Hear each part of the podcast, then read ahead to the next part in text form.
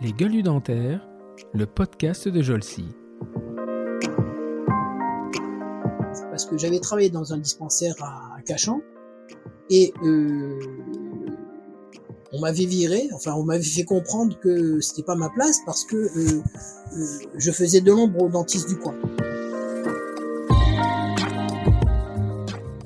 Et, donc bon moi je soignais avec des on va dire des, critères de qualité euh, que j'avais acquis hein. et donc euh, les patients s'en étaient aperçus et ils préféraient rester au dispensaire plutôt que d'aller au cabinet voisin.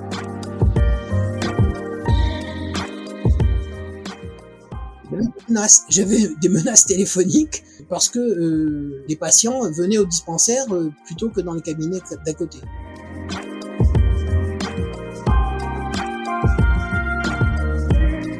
Bonjour et bienvenue dans cet nouvel épisode de la quatrième saison de notre podcast Les gueules du dentaire. Jolcy est un organisme de formation pour chirurgiens dentistes et assistantes dentaires qui gère notamment Endo Academy et AD Academy pour les assistantes. Endo Academy vous propose un catalogue de formation original et très étendu. Que vous soyez étudiant, nouvellement diplômé, un praticien souhaitant vous remettre à jour en endodontie, ou si encore vous voulez ou envisagez de limiter votre exercice à l'endodontie, eh bien Jolcy a la formation qui vous convient. Elle sera en présentiel, en distanciel, pratique, mixte, tout ce que vous pouvez imaginer. Tous les formats sont proposés. Vous retrouverez l'ensemble des formations sur www.endo-academy.fr et vous pouvez contacter également les coordinatrices de formation, nul doute qu'elles vous trouveront ce que vous cherchez. Et en plus, vous validerez votre DPC, voire même le fameux EPP. Pour ce nouvel épisode de notre podcast, je reçois un dentiste, également physiologiste. Connu pour son franc-parler et sa moustache pendant un temps, cet invité fait partie de ces gens qui ne lâchent rien. Jamais rien. Diplômé en tant que chirurgien dentiste l'année de ma naissance, il a quasiment immédiatement enchaîné sur une carrière hospitalo-universitaire. CES, puis DEA dans les années 80, il devait d'ailleurs pas être nombreux en cours à cette époque-là, il a focalisé son activité de recherche sur la douleur et le goût. Après avoir dirigé une équipe de recherche à une période où les odontologistes étaient relégués au fond du couloir, c'est au début des années 2000 qu'il prend un premier virage. Animé par ses fonctions hospitalières, il sera l'un des fondateurs du service d'odontologie de la Pitié-Salpêtrière. L'odontologie rejoignait alors la médecine et surtout dans le temple mondial de la chirurgie maxillofaciale. Le chemin n'a pas été simple, parfois douloureux, ponctué de grands coups de gueule dont il le spécialiste et bien connu. Malgré tout, même si certains diront que cela a été qu'à un cas, le service s'est monté et aujourd'hui est toujours en activité. Je vous l'ai dit, il ne lâche jamais rien.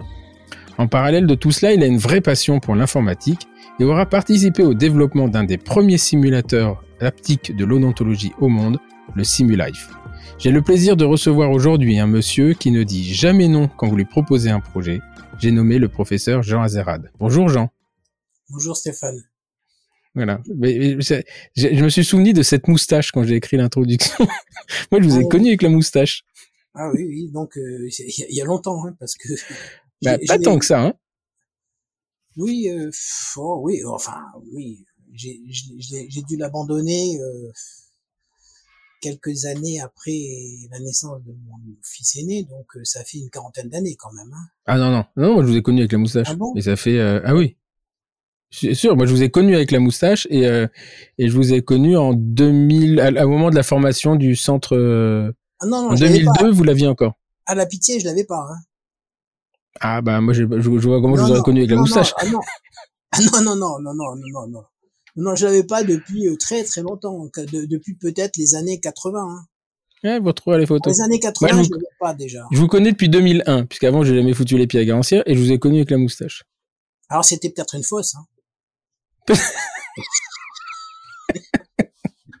Allez, donc, euh, bah donc, avant de, de, de, commencer, alors on a, on a plein de choses à, discuter parce que c'est souvent hein, que je mentionne votre nom sur euh, euh, les enregistrements des podcasts parce que moi, le, le, vrai projet que j'ai connu avec vous, on a fait un peu de, de discussion de recherche, etc. Mais le vrai vrai projet, c'était la, la création du de l'unité fonctionnelle puis du service d'odontologie à la pitié salpêtrière.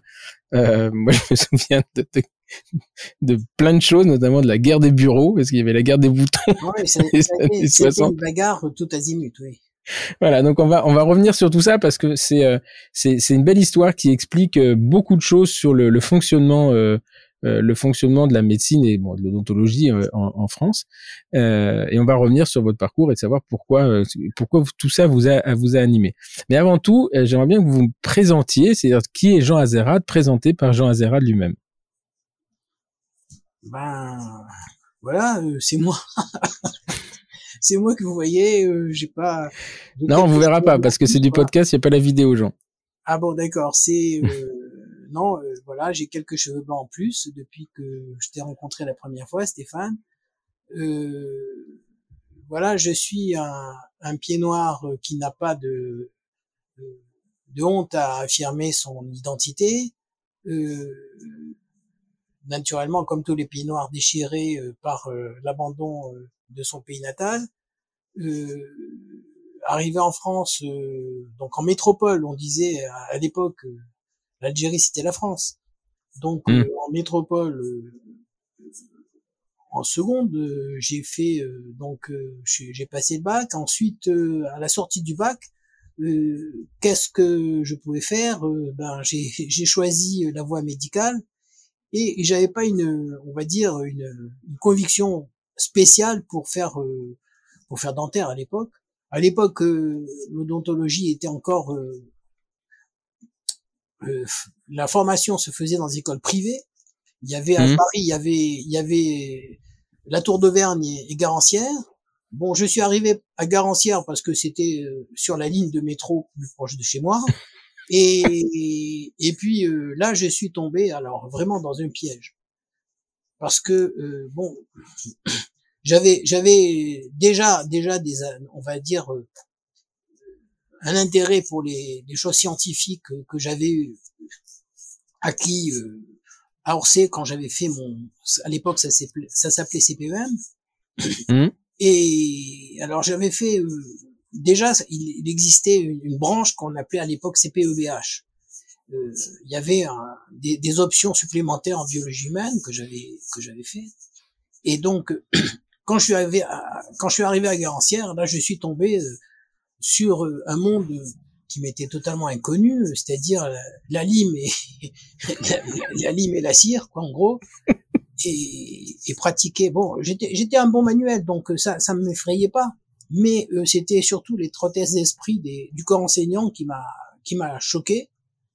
Euh, bon, d'abord, on nous mettait dans les mains de praticiens de ville qui étaient même pas enseignants. Je veux dire, ils venaient là comme euh, plus ou moins bénévoles. Alors certains étaient, à l'époque c'était une société, la Société odontologique de Paris euh, était propriétaire des locaux et il y avait des actionnaires.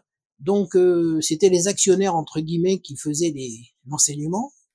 Et, et, donc bon, ils étaient de, de, de, qualité très très inégale.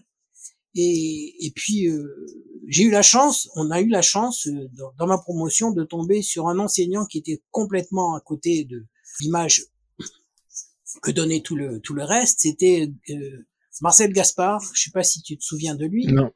Euh, non, j'ai pas connu. C'était un enseignant qui était issu du, du muséum d'histoire naturelle. C'était c'était un type qui avait fait dentaire et que ça avait tellement écœuré qu'il était reparti vers, on va dire, vers l'anthropologie, euh, l'anatomie comparée, et il avait fait un, lui, il avait fait un DEA, une, une thèse de science à, l'époque au Muséum d'histoire naturelle, et, et c'est lui qui nous faisait euh, la physiologie, qui enseignait la physiologie à Garancière. Alors naturellement, naturellement, c'était euh, complètement habitable. Non, c'est-à-dire que lui, il avait même pas de formation. Il n'était pas physiologiste, hein. donc il enseignait la physiologie comme toi, tu peux enseigner la, la mécanique quantique, tu vois. D'accord. Et, donc, euh, il parlait de choses. Euh, bon, il, est, il était assez didactique mais, malgré tout. Et euh, bon, c'était c'était pratiquement l'une des disciplines les, les, plus ardues, on va dire, qui nous était enseignée parce que c'était complètement décalé par rapport au à ce qu'on nous enseigne à côté, c'est-à-dire au reste de, de l'enseignement. Et donc c'est là où est né votre votre c'est de là qu'est née votre vocation. on va revenir avant de.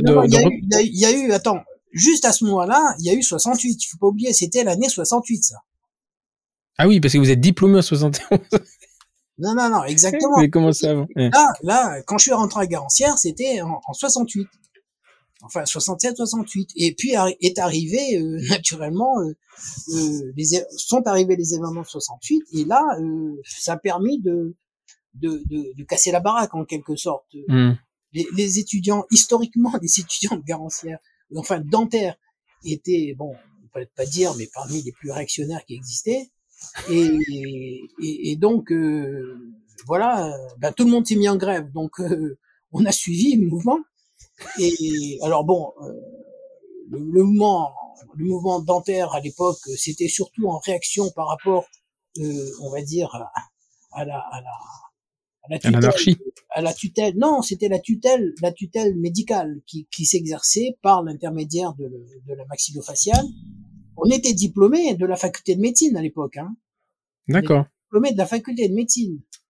Et, euh, et c'était des enseignants de, de médecine qui nous enseignait l'anatomie, euh, etc. Donc il y avait quand même euh, déjà une, on va dire, une, empreinte médicale assez forte, mais euh, qui était très mal vécue par les par les, les, autres enseignants qui étaient bon la prothèse, etc. Tous ces gens-là, et ils étaient naturellement méprisés, largement méprisés par les médecins qui, qui, qui venaient enseigner.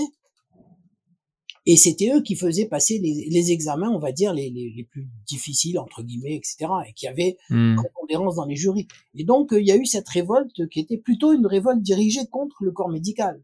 C'est ça qui est étonnant. C'est ça qui est étonnant. Et puis, et c'est là-dessus que qu'est né, qu'est né là, finalement la faculté de, de, de chirurgie dentaire à Montrouge. C'est la première qui a été créée. D'accord. Ok. Et, et c'est comme ça que, euh, bah, bon, moi j'ai fini mes études à Garancière.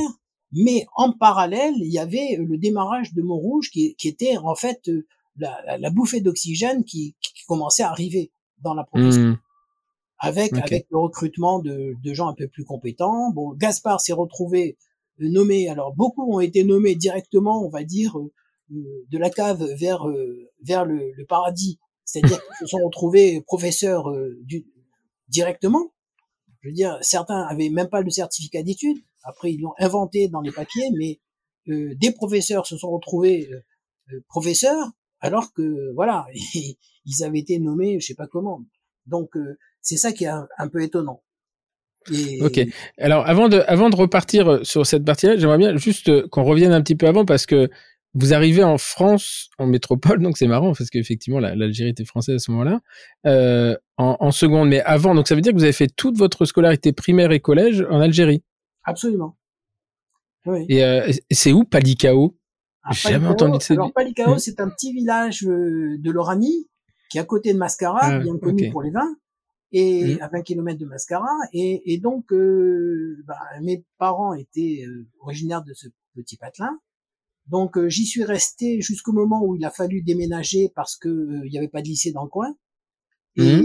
et c'est comme ça que je suis arrivé à Oran. Je suis arrivé à Oran où je suis rentré au lycée de la Mauricière, qui était le, grand lycée de, de, Et donc là, c'était en quelle classe? À seconde? Sixième ou seconde? Non, non, non, ça c'est sixième. Je suis arrivé en sixième. sixième. le lycée, c'était à partir de la sixième. À Oran, en sixième. Et ensuite, de, de là, euh, je suis allé jusqu'en troisième, jusqu'au moment de l'indépendance en 62. Mmh. Et puis là, on a été éjecté, euh, comme tous les pieds noirs, on a été éjecté vers la métropole. Ah d'accord, donc c'était euh, là vous avez oui vous avez été éjecté, c'est-à-dire euh, vous avez été ah expulsé. On, a eu quelques quelques jours pour partir quoi. C'était réellement ça. Moi j'ai une tante qui a été massacrée le 5 juillet euh, à Oran après l'indépendance. Après l'indépendance. Hein. Hmm. Ça fait partie des, des, des, événements majeurs qui ont, qui ont... Mes parents mes parents initialement c'était des fonctionnaires hein, donc il était il était prévu comme beaucoup d'entre eux euh, qui restent en Algérie pour la pour la coopération Mmh. Et à la suite de cet événement tragique de, de la mort de ma tante, euh, c'est là qu'ils ont décidé de partir. On a, tout de suite compris que que, que c'est que mes parents euh, euh, ont compris qu'il fallait partir, quoi. Mmh. Donc, ils ont fermé la porte et, puis ils ont pris l'avion. Et comment et comment ça se passe dans ces cas-là? Donc quand, vous arrivez, vous prenez euh, trois valises parce que vous emmenez pas des meubles, vous emmenez pas, euh, vous emmenez juste les. Bon, bon c'était assez. Euh, moi, je suis, je sais que comme j'étais fils unique, que mes parents tenaient comme la prunelle de leurs yeux à moi. Donc, euh, qu'est-ce qu'ils ont fait euh, le, le, 10 juillet, je crois. Oui, c'était le 10 ou 11 juillet, je me rappelle. Je suis arrivé à Nice.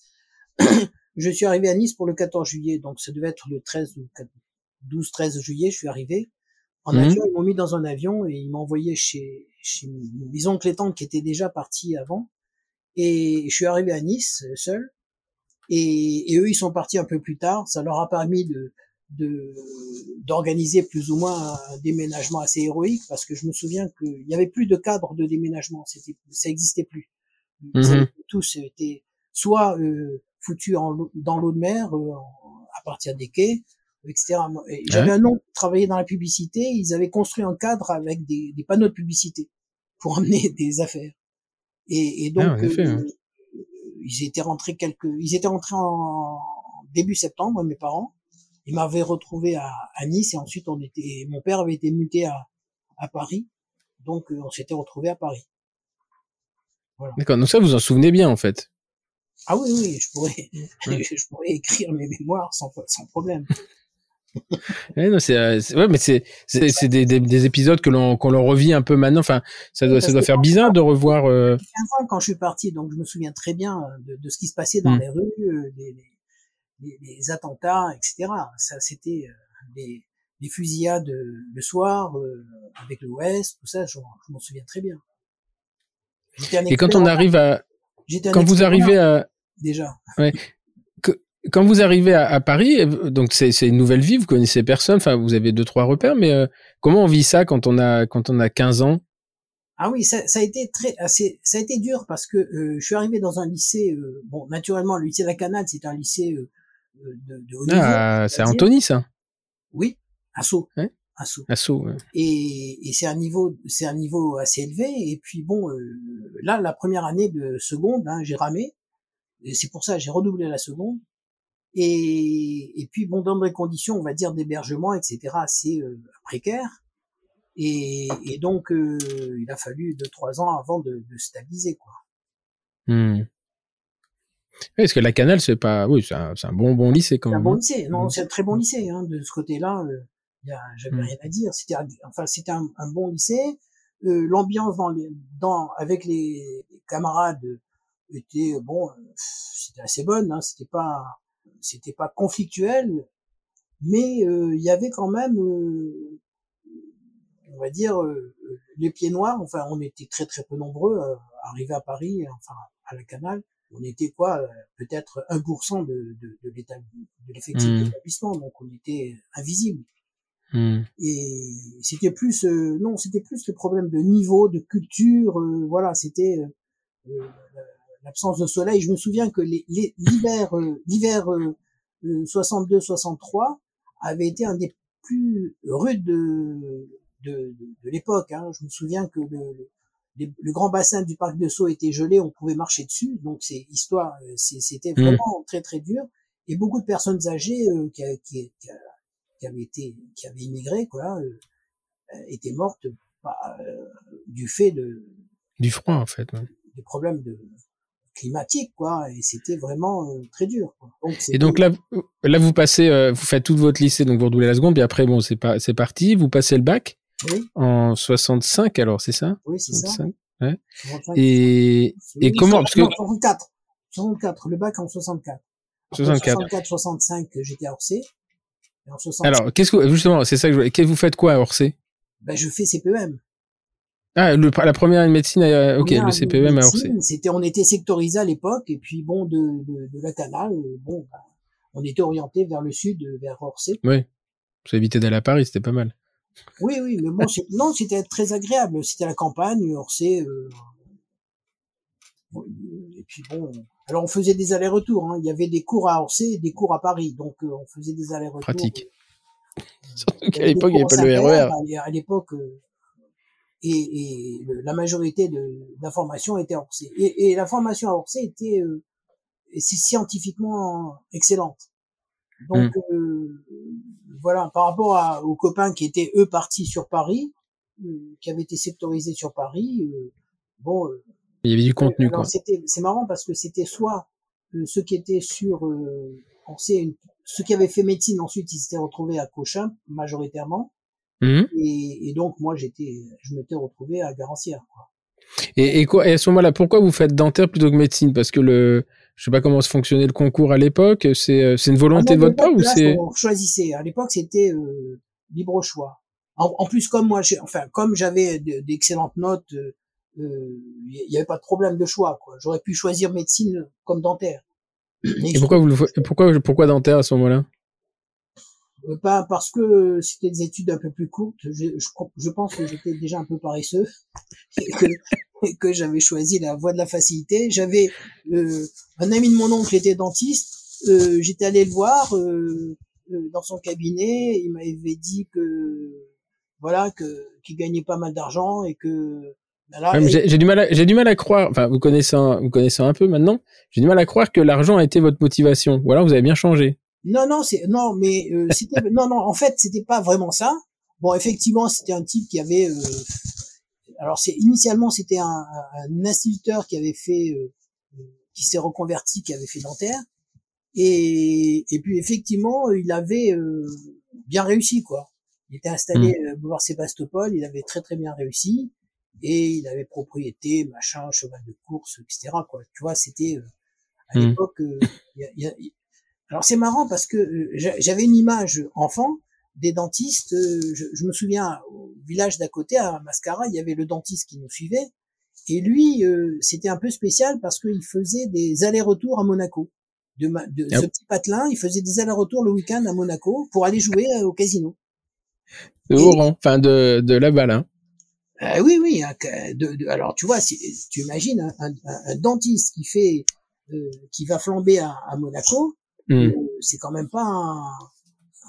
un voilà, c'est l'image que j'avais du dentiste, tu vois. C'était le, mm. le, flambeur qui va à Monaco. Euh, alors, il avait une technique assez intéressante parce qu'à l'époque, euh, la, la, population arabe, qui, qui, qui l'avait majoritairement comme client, euh, avait euh, euh, on va dire l'habitude, alors les, au moment des mariages, etc., la dot c'était se, se faisait sous forme de, de louis d'or. Mmh. Et les femmes avaient des colliers immenses de louis d'or, et, et, donc la mode à l'époque c'était de faire des dents en or. Mmh. Donc on évaluait la richesse d'un côté à la, taille des, des, colliers des femmes et donc dedans en, en, or qu'avaient les hommes et les femmes quoi voilà et alors quand ils arrivaient chez le dentiste euh, ben voilà pour faire une dent en or il fallait trois louis il y avait ah, quand même un louis pour payer le, le, dentiste un louis pour payer le prothésiste et, un, louis pour mettre sur la dent et un louis pour la dent donc le gars chaque fois pour une, dent c'était trois louis tu vois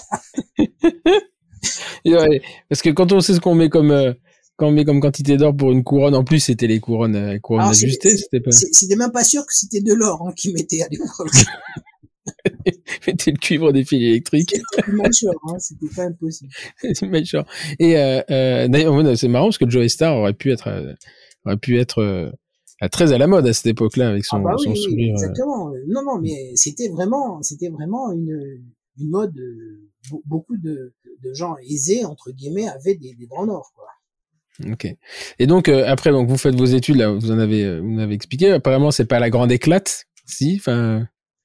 Non, la première année, intellectuellement. C'était réellement un choc. Hein. J'étais, euh, parmi ceux qui, qui, qui, ramaient parce que bon, je, je ramais plus pour, pour la, la, partie, on va dire. Euh, bon, je, je, je comprenais pas les vraiment les ce qu'ils attendaient de, de nous parce que faire un crochet euh, manuellement avec un fil d'acier, euh, bon, euh, quand il quand, quand il validait les, les le travail, on s'échangeait les modèles, voilà, c'était c'était déjà mmh. à la mode de, de, de truander. Quoi. C'était tellement, c'était à la tête du client, on va dire. Donc, mmh. on avait très vite compris que, comment il fallait procéder. Les aînés qui étaient déjà passés avant qu'on côtoyait dans les, à, à Garancière nous expliquaient comment faire et bon, on avait suivi la, la méthode, hein, c'était simple. C'est marrant en fait. C'est. Hein, je veux dire qu'il y avait une complicité. Euh, euh, à l'époque, euh, je me rappelle qu'on filait un billet au, au, prothésiste euh, et il faisait le travail, on présentait, on se faisait valider. Bon, c'était c'était des trucs classiques quoi. Ça n'a pas changé. Donc, euh, mais oui, non, non, mais c'est ça. Moi, moi, c'est ça qui m'avait complètement déstabilisé parce que je, j'avais certaines valeurs et, et je voyais que c'était complètement côté la plaque, quoi. Alors, c'est, c'est pour ça que l'appel vers euh, le progrès, on va dire, au moment de la, de la, avec 68, euh, il y avait un, appel. Ensuite, pendant mes études, j'ai fait à Garcière. Alors, j'ai été, comme tu disais, un peu à certains moments assez animateur de des mouvements de revendication et, et, donc euh, on avait comme slogan entre la lime et le microscope euh, j'ai choisi le microscope tu vois c'était mmh. en mmh. opposition à, à, la, à, la, partie mécaniste euh, qu'on nous obligeait de faire quoi ouais. et donc finalement le parce que quand je regarde votre CV, 71 vous êtes diplômé, 73 CES, CES de physiologie animale, CES de neurophysio, diplôme d'État. Alors vous, êtes un des premiers à passer votre thèse en, en 74, un DEA en 74. Vous avez vous avez jamais travaillé en libéral finalement? Oui, non, mais, bien sûr. Écoute, j'ai eu quand même un cabinet pendant 3-4 ans. J'ai créé un cabinet à mmh. Sceaux. Et, et, donc j'ai exercé. Et, puis avant, avant j'avais, avant de créer ce cabinet, j'avais travaillé en dispensaire euh, où je m'étais. Alors ça, ça aussi, c'est une période assez euh, rocambolesque parce que j'avais travaillé dans un dispensaire à, à Cachan et euh, on m'avait viré. Enfin, on m'avait fait comprendre que c'était pas ma place parce que euh, euh je faisais de l'ombre aux dentistes du coin. C'est-à-dire J'avais des menaces téléphoniques parce que euh, les patients venaient au dispensaire euh, plutôt que dans les cabinets d'à côté. Hmm. Parce qu'il faut dire que des, des, les dentistes qui travaillaient au dispensaire avaient des cabinets à côté. Donc naturellement, c'était il y avait une porosité de, de patientèle euh, qui faisait que bon, euh, ils faisaient un peu le marché, leur marché au, dispensaire, et ramenaient dans leur cabinet les, les patients intéressants. Et ce qui a, ce qui a toujours existé, qui continue à exister. Et, et donc, euh, bon, moi, ah je soignais euh, avec des, on va dire des, des critères de qualité euh, que j'avais acquis, hein, et, donc les patients s'en étaient aperçus et ils préféraient rester au dispensaire plutôt que d'aller au cabinet voisin. Ouais. et, et, en fait, donc après vous avez après vous avez ouvert votre cabinet à, à, à Sceaux et et pourquoi Qu'est-ce qui a fait à un moment donné que vous avez décidé Parce que très vite vous allez retrouver, euh, je vois, euh, euh, sept ans après, vous, passez votre votre votre bah, thèse de, de, sciences. Déjà, non, déjà pendant que j'ai pendant que je travaillais en dispensaire, c'est à ce moment-là que je faisais en parallèle des certificats à la fac des sciences. Et puis c'était dans l'esprit de, de toute manière, moi dans mon esprit, c'était de, de faire une carrière hospitalière universitaire parce que vu vu la on va dire la, la pauvre qualité du corps enseignant à l'époque, euh, c'était normal d'aller renforcer euh, et d'aller changer euh, les, choses. Quoi. Le cours des choses. Quoi. Il, fallait, il fallait que ça faisait partie de mon militantisme professionnel. Quoi. Déjà. Déjà. Ah oui, oui. Déjà militantisme. C'était dans les. Et c'est à ce moment-là que vous rencontrez, c'est à ce moment-là que vous rencontrez Gérard Lévy? Euh, oui, oui, tout à fait. C'était, bah oui, parce qu'il était comme nous, il était euh, parce que à ce moment-là, euh, le, le, premier poste d'enseignant entre guillemets que j'ai eu, c'était à Montrouge. Et mmh à Montrouge, j'ai été recruté comme euh, à l'époque comme vacataire. Et c'est là où j'ai fait pendant pendant que j'avais des vacations dans le dispensaire. Euh, bon, je faisais des, des, des, certificats à la fac des sciences et, et j'étais euh, vacataire en physiologie déjà à Montrouge. Et donc, c'est comme ça que je l'ai rencontré. Il était enseignant déjà en, en, en je crois. Euh, il avait déjà commencé.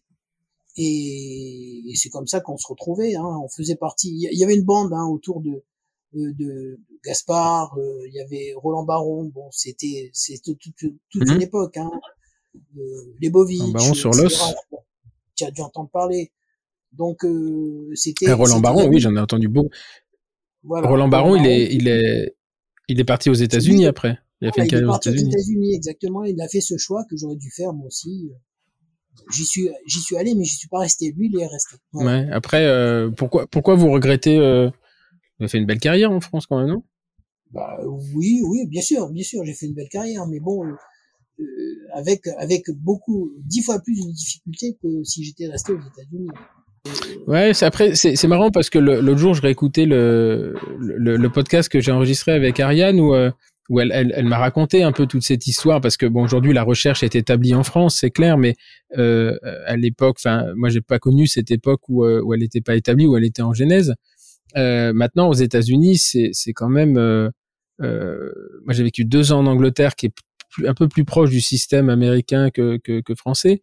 C'est quand même dur hein c'est-à-dire que les types ils ont une grosse grosse pression parce que euh, peut-être qu'on l'a pas assez en France d'ailleurs hein, en tant qu'hospitalo-universitaire sur le, résultat de recherche, mais euh, les, Américains, c'est tous les quatre ans, ils remettent la tête sur le bio hein, et, euh, et, ils jouent leur salaire, et jouent leur salaire et le salaire de leurs équipes.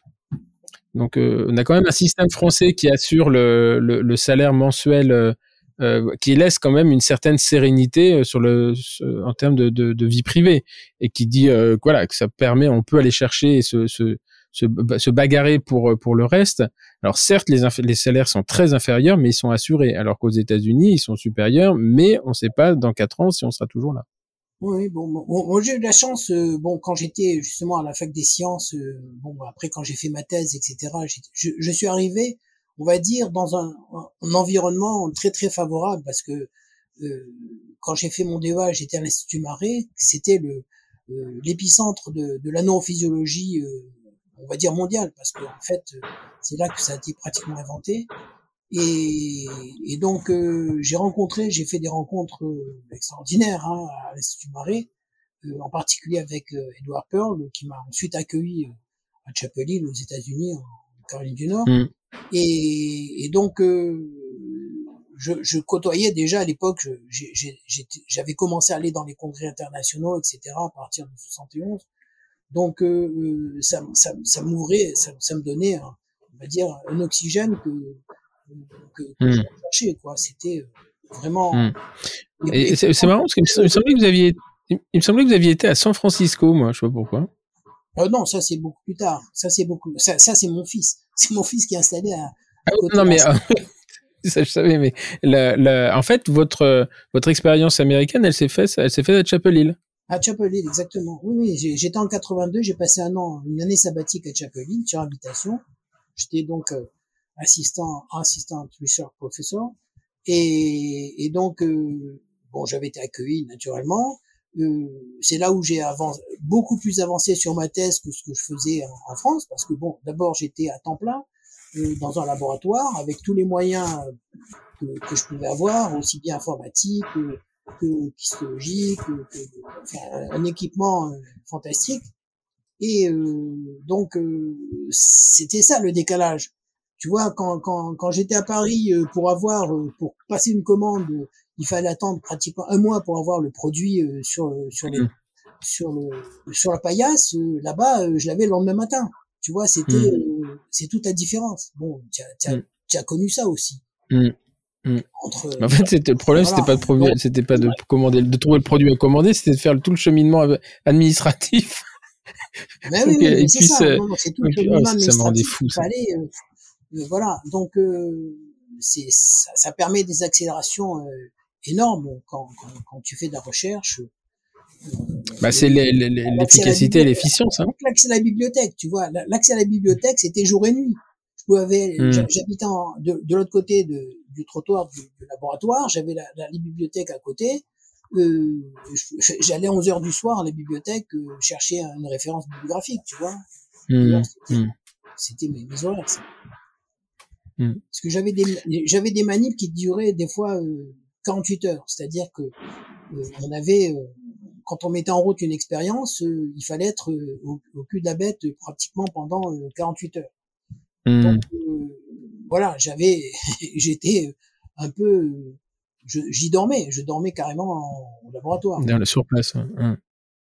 Et donc euh, euh, ça c'est toute la partie euh, la partie recherche et euh, et donc vous créez une équipe. Euh, vous avez créé une équipe. Vous, vous, intégrez une équipe ou vous créez une équipe de recherche? Non, j'étais j'étais donc à l'institut Marais. à l'institut Marais, j'étais j'étais avec Alain Vauda qui était ah ouais qui était donc comme moi, qui avait la même formation que moi Et, euh, Mais il, connaît, il, est parti à Clermont après lui. Voilà, absolument. Et c'est là où, bon, moi, je l'aidais un peu à faire sa thèse, et, et, et ça a été un, un, un, coup de un coup de jarnac pas possible, parce que en fait, quand il a passé sa thèse, il y a eu un concours de recrutement. Moi, j'avais pas encore fini, et lui, il, il, venait de passer sa thèse, et quand il a passé le concours, il était assistant à Montrouge. Et euh, il a passé sa thèse et euh, il, a postulé euh, sur un poste de, de, professeur. Et le jury, naturellement, à l'époque, c'était le un CNU complètement pourri.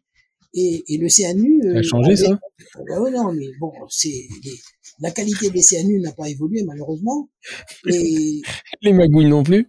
Ah oui, exactement. Et, et, et à l'époque, alors figure-toi qu'il y avait de telles magouilles que euh, la ministre à l'époque, c'était Alice Saunier Sainté, dont peut-être tu avais entendu parler, euh, était rentrée carrément, à l'époque c'était rue du Taux, euh, dans, dans les locaux du, où, où, se situait le jury, elle avait tapé sur la table en disant stop, ça suffit, maintenant vos magouilles, euh, on fait passer euh, les bons dossiers.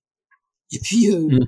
le dossier de d'Alain Vauda, c'était le seul à avoir une thèse parmi les postulants, ben, il est passé directement professeur et le poste que le premier poste qui, qui, qui s'ouvrait à l'époque, c'était à Clermont. On lui a dit, tu, tu vas à Clermont. Il a dit, banco, j'y vais. Et il s'est retrouvé professeur à Clermont. À partir, il, a, il est pas passé, lui, par les, les, les différentes étapes, euh, euh maître assistant. Euh, il est passé d'assistant à professeur directement. Tu, tu avais entendu parler d'Alain Fontenelle. Alain Fontenelle, qui était de la même promotion, on va dire, euh, qui était comme nous, dans la même équipe à l'époque à Montrouge. Euh, mmh. Lui aussi était un peu dans les mêmes, dans les mêmes, sur les mêmes rails. Et, et, lui, il avait préféré faire une carrière euh, libérale d'orthodontiste, quoi.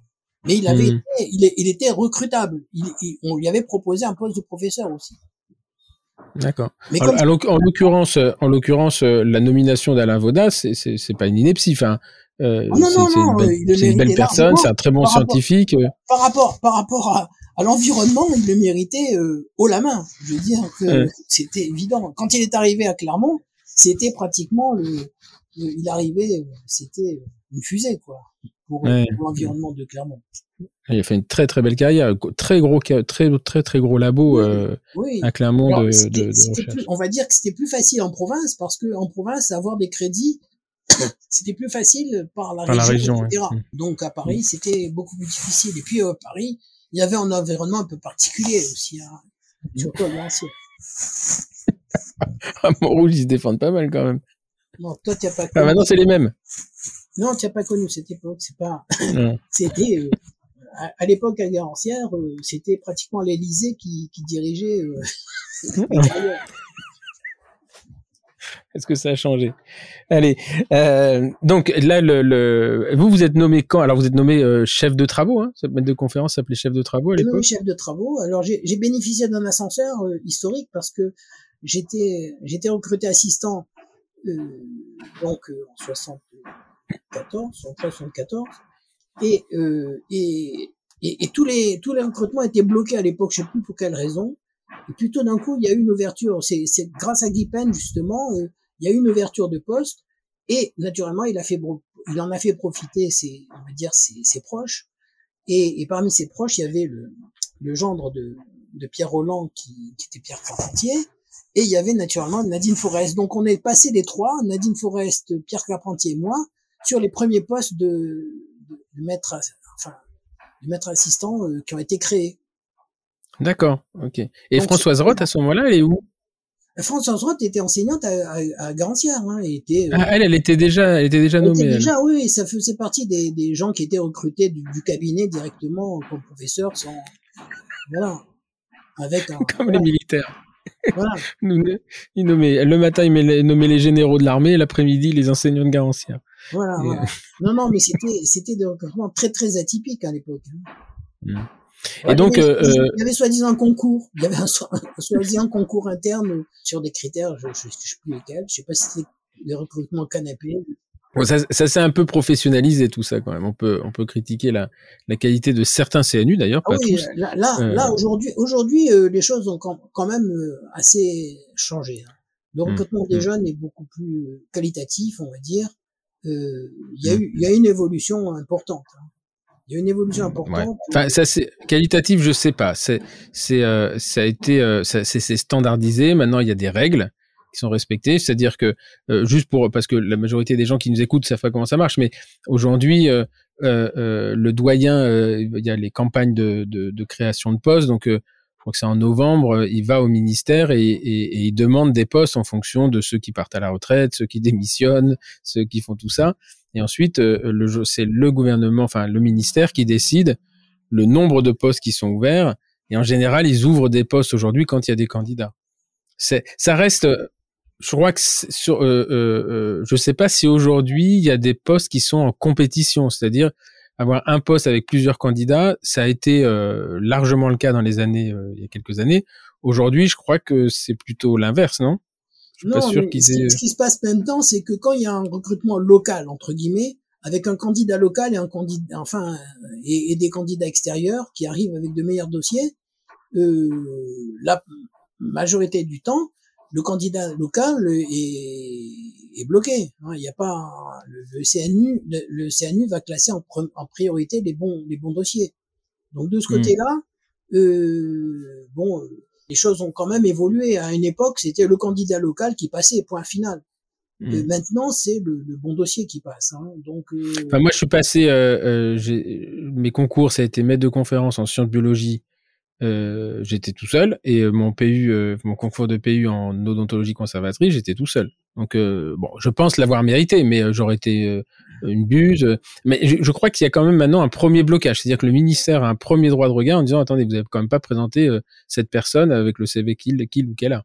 Alors qu'avant, euh, finalement, ils ouvraient et puis ensuite le CNU euh, avait une, une marge de manœuvre qui s'est quand même bien bien restreinte, je crois. Et je pense qu'il y a, il y a quand même une et ça, ça, ça date, c'est pas très vieux. Hein, c'est quand les odontologistes ont, ont demandé à avoir le même niveau de le même niveau de reconnaissance que les médecins. Et euh, c'est là où ils ont commencé à dire, bah maintenant c'est deux papiers pour euh, mettre de conf, six papiers pour PU, euh, euh une HDR validée, une thèse maître de conf, et puis une mobilité pour les, les PU. Ça c'est assez récent. Hein ça c'est récent. C'est très récent. Bah, c'est simple. Ça a été l'année où moi j'ai été nommé PU, c'était 2016. Oui.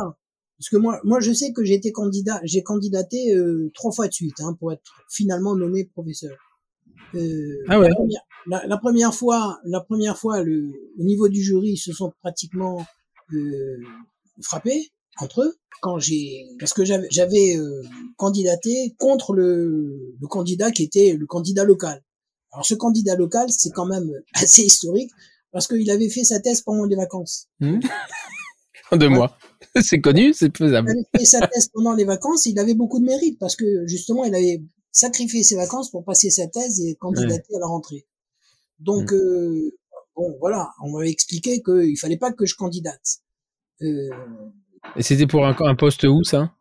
C'est à Garancière, c'est un poste de professeur créé à Garancière. D'accord. Mais c'était pas pour moi. Et moi, j'avais un dossier déjà, j'avais une thèse, j'avais des articles, etc. Lui, il avait rien, mais il avait rien de rien. En fait, sa thèse, c'était euh, pratiquement euh, un, un, compte rendu de, de TP de, de, de ces deux. Et naturellement, on, le, jury qui était à la botte euh, avait avait validé ça et il avait candidaté. Et euh, au niveau du CNU, avait deux, deux personnes qui étaient pour, qui étaient, on va dire, très influencées, et deux qui avaient, euh, on va dire, une approche à peu près normale. Et ben, ils n'étaient pas d'accord, et ça, ça, le, le, ton est monté, monté, monté, jusqu'au moment où il a fallu que, que l'administratif qui était présent ils prennent une décision. Hein. Pour les séparer, quoi. Ils avaient donc le, le poste n'a pas été pourvu et ils ont Garantia a perdu le poste. Alors à partir de là, tout le monde m'en a voulu naturellement. Tu as fait perdre un poste à Garancière, etc. Ça, ça, ça, ça a déjà euh, foutu en l'air pratiquement dix ans de ma carrière. Donc après, après, alors j'ai fait une candidature, on va dire suicidaire, parce que ça c'était une candidature en, en, en physiologie. Hein. Donc euh, mmh. voilà, c'était, j'étais dans mes cordes. Après, euh, après, euh, naturellement, il n'y a plus jamais eu de poste euh, demandé à Garancière à la suite de ça. Et un jour, il y a eu un poste demandé à Montrouge sur en, en pathochir. Et j'ai mmh. candidaté sur un profil chirurgical douleur, quoi. Bon, voilà. Mmh. Et naturellement, je me suis fait dégommer complètement par le jury. Euh, C'était de bonne guerre. Donc ça c'était ma deuxième candidature. Et la troisième candidature, bah, c'était naturellement. C'était la bonne parce que c'est la dernière quand même. il y avait toujours pas de poste demandé en physiologie à Garancière et il y a eu un poste demandé en endo. Euh, mmh. Ben, j'ai candidaté comme toujours. Euh, voilà, j'avais bon, je faisais de l'endo comme tout le monde à l'époque. Hein, il y avait pas de, enfin, il y avait, c'était pas, c'était pas encore une, une, spécialité. C'était en quelle année ça? Bah, c'était en 80, c'était quoi, c'était 80 98, non? 97 C'est ça, dans ces eaux-là. 97, 98. 97. C'était. Euh... et je m'étais retrouvé euh, Euh, il y avait les candidats, c'était. Avait Pierre. Il y avait euh, je me souviens, qui était le candidat local. Et Pierre Machetot, non? Il y avait, euh, comment il s'appelait Non, c'est pas possible. Richesse, il est décédé en 96. Ben donc ça devait être en. Ben oui, euh, on m'a accusé d'être à l'origine de sa mort d'ailleurs. donc c'est te dire. Euh, non, ça devait être en 95, 96. Voilà. Et, et, et, enfin, il n'y avait pas Pierre à ce moment-là? Non, non, non, Pierre n'existait pas encore. Bah, Pierre, il était nommé en 98. Bah, c'est moi, moi j'ai dû être nommé deux trois ans avant. D'accord. Ok. Et, euh, et, et, donc là, à ce moment-là, vous, euh, mais vous vous retrouvez dans le service de. qui, qui est-ce qui était le, le, le, représentant de le chef de département? C'était Françoise Roth? Oui, tout à fait. Euh, non, c'était pas à l'époque, c'était pas encore Françoise Roth. C'était, je me rappelle plus. Bah c'était euh, ça a été elle après c'était elle a été très vite elle a été très vite euh, elle a été très vite euh, chef de service à l'époque. Et elle avait succédé à Pierre Roland et elle a été chef de service à Garancière et bon à partir de là c'est là où ça s'est enchaîné quoi. Après elle a, elle a pris elle a, elle a, elle a pris sa retraite. C'était Jean-Pierre Royoum qui a pris la suite. Euh, et c'est à partir de là que qu'on a commencé à poser des jalons justement je me souviens très bien que j'étais allé avec Jean-Pierre Wayoun, qui était chef de service, à, à, La Pitié, parce qu'à l'époque, on cherchait des locaux. Euh, déjà, déjà se posait le problème de, de déménager de Garancière. On était allé... Oui, parce que alors justement, on va on va juste revenir un petit peu là-dessus parce que ceux qui qui, qui connaissent pas Garancière, c'était euh, c'est quand même rue du euh, euh rue Palatine. D'ailleurs, ça s'invente pas. enfin, ça, au bout de la rue Palatine et, et, sur la rue de Garancière, juste à côté du Sénat, c'est un immeuble où il y avait tout. Derrière derrière l'église de Saint-Sulpice. D'ailleurs, on voit euh, l'école de garantie, on, voit, on aperçoit euh, dans le, film euh, Da, Vinci Code. Voilà. E, exactement. Et on le voit d'ailleurs à un moment. Enfin bon. Et donc à cette époque-là, dans dans les locaux, il y avait en bas c'était l'administratif, à droite la scolarité, à gauche l'hôpital, et après dans les services, les trois étages c'était des services dentaires, enfin des services de soins et les amphithéâtres étaient au sous-sol. Voilà.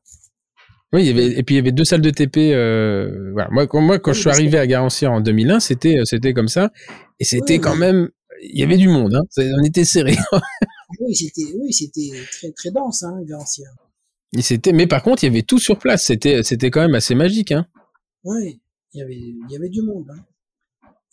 Et, là, c'est Jean-Pierre Wayoun qui était euh, effectivement chef de service et il cherchait à. à Alors, à ce moment-là, vous cherchiez à, à, à, déménager le centre de soins ou à l'agrandir? Bah, toutes les options étaient ouvertes. Hein. En fait, en fait, ce qui s'était passé, c'était que euh, il y avait eu des commissions de sécurité qui étaient passées, qui avaient déjà euh, mis, mis des alertes sur les locaux de garantière en particulier mhm. l'absence d'évacuation possible des, des sous-sols, etc. Donc, euh, euh, il y avait, on, nous donnait déjà euh, des, des, une alerte très très forte sur l'occupation des locaux, en particulier des sous-sols. Hein. Il parlait déjà de fermer les locaux, les sous-sols, l'accès aux sous-sols, etc. Donc, il y avait, il y avait des, des problèmes. Il fallait faire des travaux de mise en sécurité, etc. Très onéreux. Et donc, euh, voilà qui allait payer. La paix ne voulait pas payer, l'éducation nationale non plus. Donc, euh, il fallait, il fallait commencer à envisager de bouger. Et donc, euh, c'est là que il y a, y a, eu, il y a eu l'option de, de, de, partir sur. alors, à l'époque, il y avait, il y avait l'option de partir avec armes et bagages sur Paris 6, c'est-à-dire sur sur l'autre université. On est, on était Paris 7. Et mmh. pour se rattacher à une université d'accueil qui avait, on va dire, des, des locaux possibles, qui étaient effectivement euh, on va dire Paris 6, euh, bah, il fallait euh, il fallait envisager d'aller sur la sur la Pitié, qui avait qui avait l'institut de stomatologie qui était fermé pratiquement, puisqu'il y avait plus déjà de d'internat qualifiant pour la stomatologie et mmh. les, les, locaux étaient à moitié abandonnés quoi. Et donc on est allé avec Jean-Pierre Wayoun demander un peu la permission de de venir, euh, ne serait-ce que de, mettre quelques étudiants là-dedans. On, s'était mmh. euh, euh, directement. Donc à l'époque, ça avait été un échec.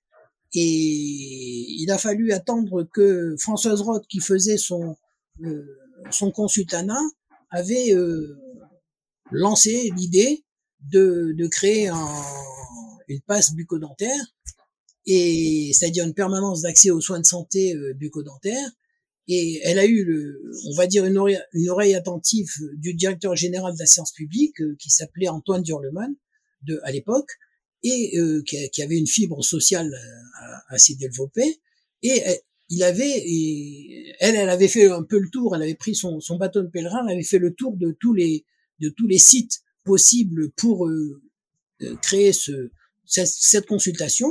Et effectivement, euh, l'endroit le plus favorable, c'était à la Pitié, puisque il y avait.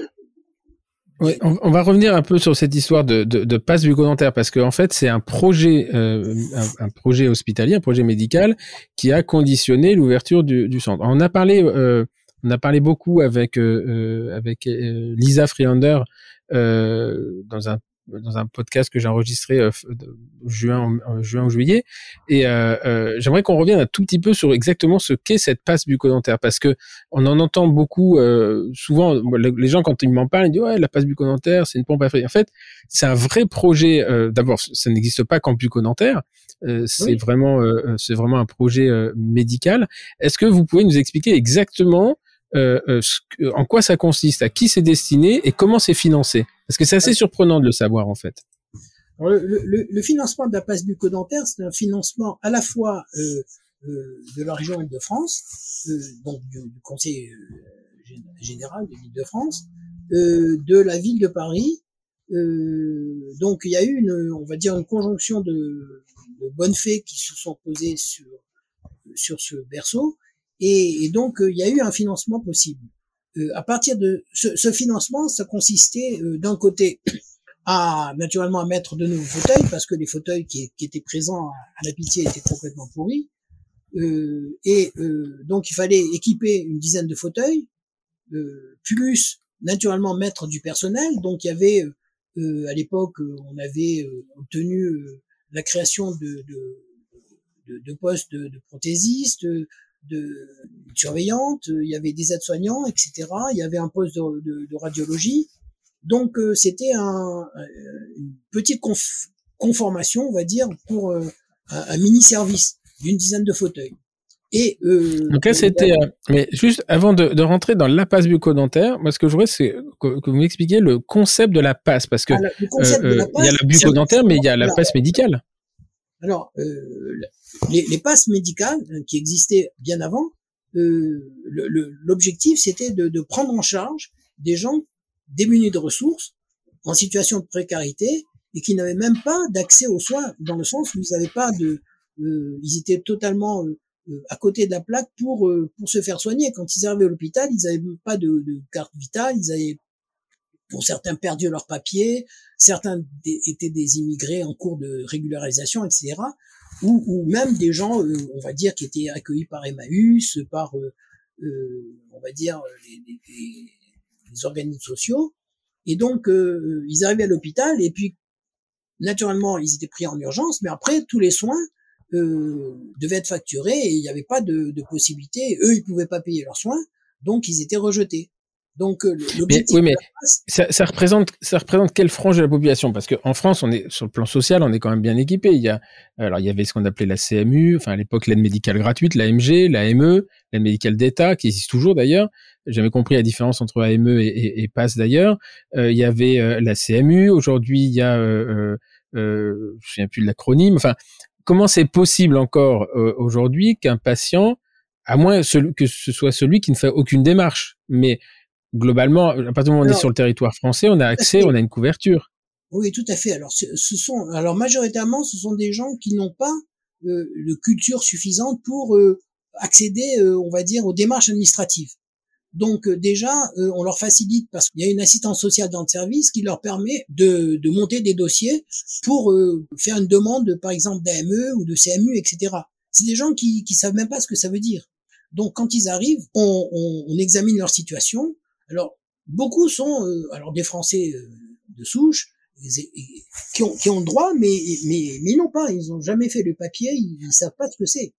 Donc, euh, c'est des gens, alors, quand on fait le calcul de leurs ressources, etc., c'est effroyable. On, s'aperçoit qu'il y a des gens, et beaucoup, euh, qui, qui viennent à la passe, qui, au bout du compte, quand ils ont payé leur loyer, les frais de transport, etc., euh, se retrouvent avec euh, une centaine d'euros pour vivre le mois. Donc, euh, naturellement, leur demander de payer des soins, c'est pas possible. Donc automatiquement, ils rentrent dans, le dispositif pass et ils sont pris en charge, ces gens-là. À côté de ça. Donc effectivement, donc pour juste pour expliquer le principe, en général, c'est en fait l'hôpital, enfin le service des urgences essentiellement d'ailleurs, parce que c'est comme comme ça beaucoup qu'on les repéré. C'est une porte d'entrée. Les, les, urgences, ça contribue en partie au recrutement, mais beaucoup sont envoyés par les associations de, de genre. D'accord. Et donc en fait, c'est c'est l'hôpital redevient euh, une porte d'entrée pour resociabiliser les gens en fait, c'est refaire une fonction sociale, c'est incroyable.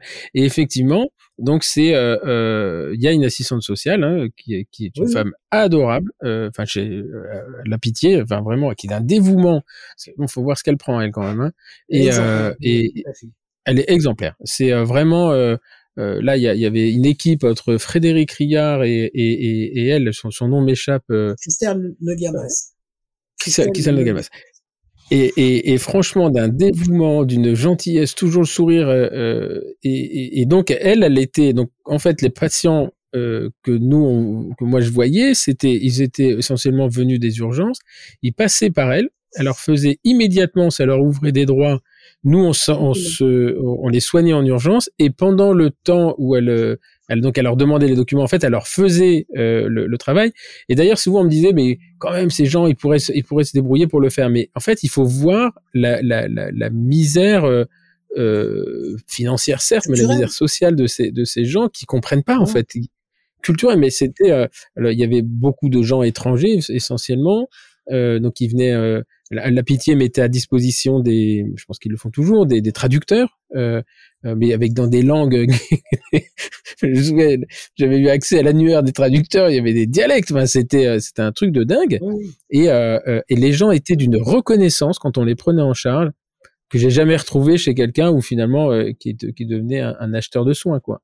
Et c'était bon, après quand il y a quelqu'un qui vient en pulpite, qu'on le soigne, qu'on le soulage et que ça lui coûte rien, en général il est reconnaissant, mais oui, non, mais ça allait jusqu'à la. Et donc, cette passe bucco-dentaire, mais ça. Oui, c'est ça. Donc, ça moi, j'étais vraiment la. Moi, j'étais vraiment la porte d'entrée, c'est-à-dire que derrière, et derrière, il y avait, euh, euh, en fait, le concept va, va beaucoup plus loin, c'est que c'était des réhabilitations complètes. Absolument, absolument. Parce que ça n'a pas de sens, pour moi, ça n'a pas de sens de, enfin, de soigner une dent au niveau endodontique si on ne fait pas la, la, la préservation ensuite immédiatement de, par la couronne. Si on rétablit c'est sûr. pas immédiatement étanchéité, ça n'a pas de sens.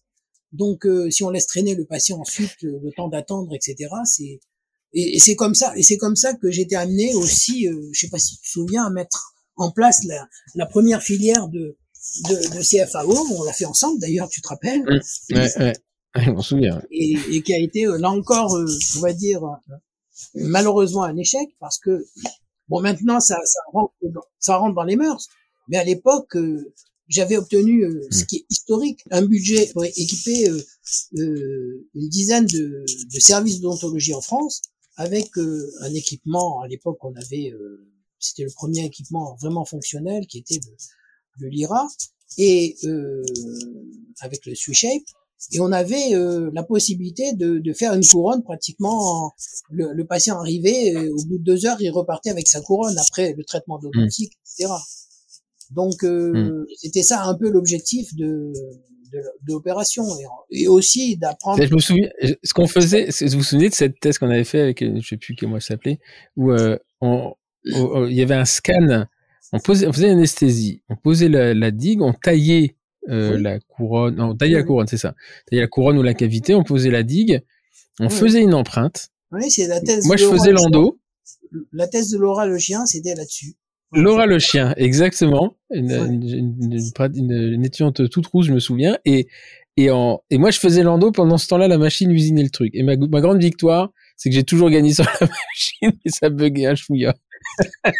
et donc, on laissait la digue en place et on collait la pièce, euh, la pièce prothétique qui venait. Euh, euh, et donc, on était dans le principe de l'étanchéité euh, corono, corono radiculo-coronaire. Là, on pouvait pas faire mieux, quoi. C'est-à-dire qu'on n'avait jamais déposé la digue. Voilà. D'ailleurs, l'article est, toujours sur la table, hein, je te signale. Hein. c'est toi qui l'as, hein. c'est toi qui dois le finaliser. comme tu es très Ah non, je pas ça, moi. C'est vrai? Comment? Mais bien sûr, je l'ai envoyé deux ou trois fois. L'article. À chaque fois, je l'ai perdu. Je l'ai envoyé ah bon? deux fois. Ouais. Ah, je, je, note, je note. Article, je vais retrouver. Si à côté, je te frapperai là. non, honnêtement, j'en souviens pas. Mais euh, je fais du nettoyage dans mon cerveau de temps en temps. Non, mais l'idée, l'idée était géniale. Bon, après, c'était, c'est quand même compliqué. Je me souviens parce qu'il n'y avait pas de connexion internet, donc c'était une espèce de boîtier 4G. Oui, oui, non, euh, mais c'est, c'est vrai. Pas dans enfin, excellentes conditions. Mais, mais bon. Non, non le, le, pire, le, le principe était génial. engagé à faire, à faire une étude, de, on va dire une étude de, validation de, du système. Et, et les services euh, qui, qui, avaient obtenu, euh, sans rien demander, pratiquement euh, euh, ce, ce, système de, de CFAO, euh, bon, bah, ils n'ont pas joué le jeu. Ils devaient faire 50 euh, couronnes par an, ce qui était largement mmh. en dessous, enfin, au-dessus de, finalement faisable, quoi. C'était très simple. Mmh.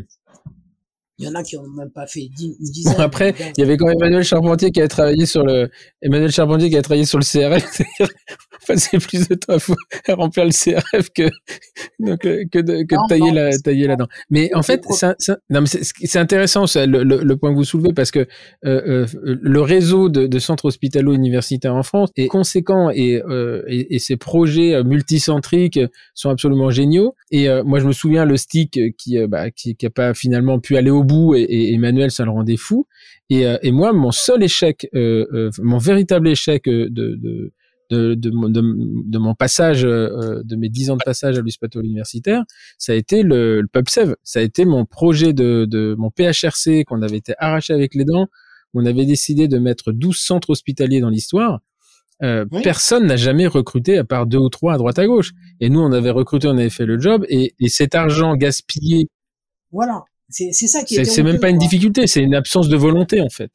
C'est une mauvaise volonté. Et moi, j'en veux beaucoup, beaucoup au système, euh, alors qu'à l'époque, euh, la France était, était vraiment leader dans l'idée de, de, la pulpotomie camérale. Il y avait euh, euh, Clermont qui travaillait dessus, nous on travaillait dessus, etc. On avait monté ce truc-là. Et, et, en fait, bon, moi, c'est à ce moment-là, en toute honnêteté, c'est là que j'ai perdu foi au système, me disant, bon, en fait, on sert à rien, quoi. Parce qu'on va aller faire de la recherche sur des cellules, mais par contre, dès qu'on fait de la vraie recherche clinique, bah, c'est impossible, c'est impossible à gérer, quoi. Et, euh, et depuis, la recherche clinique, j'en ai, j'en ai refaite. Alors si, il y a maintenant, il y a, il y a Rico là qui euh, qui investit beaucoup, mais qui est allé chercher aussi les libéraux parce que savent qu'au niveau hospital universitaire c'est compliqué, mais ils arrivent quand même à faire des trucs. Voilà. Alors peut-être qu'ils ont, ils arrivent à fédérer. Moi, j'ai pas, j'ai pas réussi. Et Pulpsev, qui était euh, euh, qui était vraiment un, un, un, projet de recherche clinique mais extrêmement intéressant, qui comparait la pulpotomie versus le traitement canalaire pour la prise en charge des, des lésions profondes sur les molaires mandibulaires, bah, il a capoté et on a balancé 600 euh, 000 euros d'argent public. moi, j'en suis malade et, ça a été vraiment... Euh, ça, ça, reste douloureux. Hein. C'est moi, j'ai un dossier PulpSev. Euh, l'autre jour, j'étais à deux doigts de le jeter, puis je me suis dit c'est quand même con. et, euh, et, voilà. et le stick est en même temps.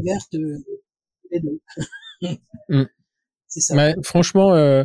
non, bien plus, c'était vraiment pas, il y avait pas d'enrichissement personnel, il y avait pas de volonté personnelle de, c'était vraiment un truc, c'était multicentrique. Ouais, mais dans la dans la même maison, hein, parce que le Rothschild était centre de trucs. Euh, euh, Colomb, Pierre Colomb, hein, qui était mon chef de département, parce que maintenant je balance les noms, il se souvenait même plus qu'il avait demandé la responsabilité des trucs. Un jour, on fait une réunion, mais il dit qui est le responsable? Je, crois que c'est un peu vous. c'est vous d'ailleurs là le mail. Ah bon, bah je peux pas. Voilà. Et donc, m'avait écœuré ça. Non, non, mais c'est ça. Le... Bon, enfin, on va passer, on va passer à autre chose. C'est un problème culturel, je crois. et mais derrière, il y a de l'argent public et, et, quelque part, on, on râle qu'on paye des impôts. Alors, à la limite, payer des impôts pour faire des trucs constructifs, mais quand on sait que derrière, la finalité, c'est euh, d'un mec qui, qui, qui se souvient même plus qu'il a pris la responsabilité de son centre et qui en a rien à foutre, qui est quand même un PUPH au CNEOC, au CNU, machin. Enfin, vraiment, c'était, c'était à vomir. Alors, il y a lui, puis il y en a d'autres, hein, mais euh, euh, bon, enfin voilà. Euh, c'est ça reste des plaies ouvertes. Euh, et donc, euh, parallèlement, vous avez tout, à ce moment-là, vous avez une équipe à, à, vous avez une équipe à Jussieu, parce que moi je me souviens y être allé à Jussieu. Oui, oui, tout à fait, oui. C'est bien un laboratoire, donc vous faisiez des. c'est vrai que je me suis désengagé de Jussieu euh, progressivement en passant le, le relais à, à, Yves Boucher, euh, parce que bon, j'avais la responsabilité du service qui me prenait beaucoup, et, et donc bon, j'avais, j'y allais, on va dire, en pointillé à, l'époque. Hein, quand j'étais à la Pitié, euh, euh, j'allais le soir euh, relever les compteurs, quoi, pratiquement. Hein, c'était plus, mmh.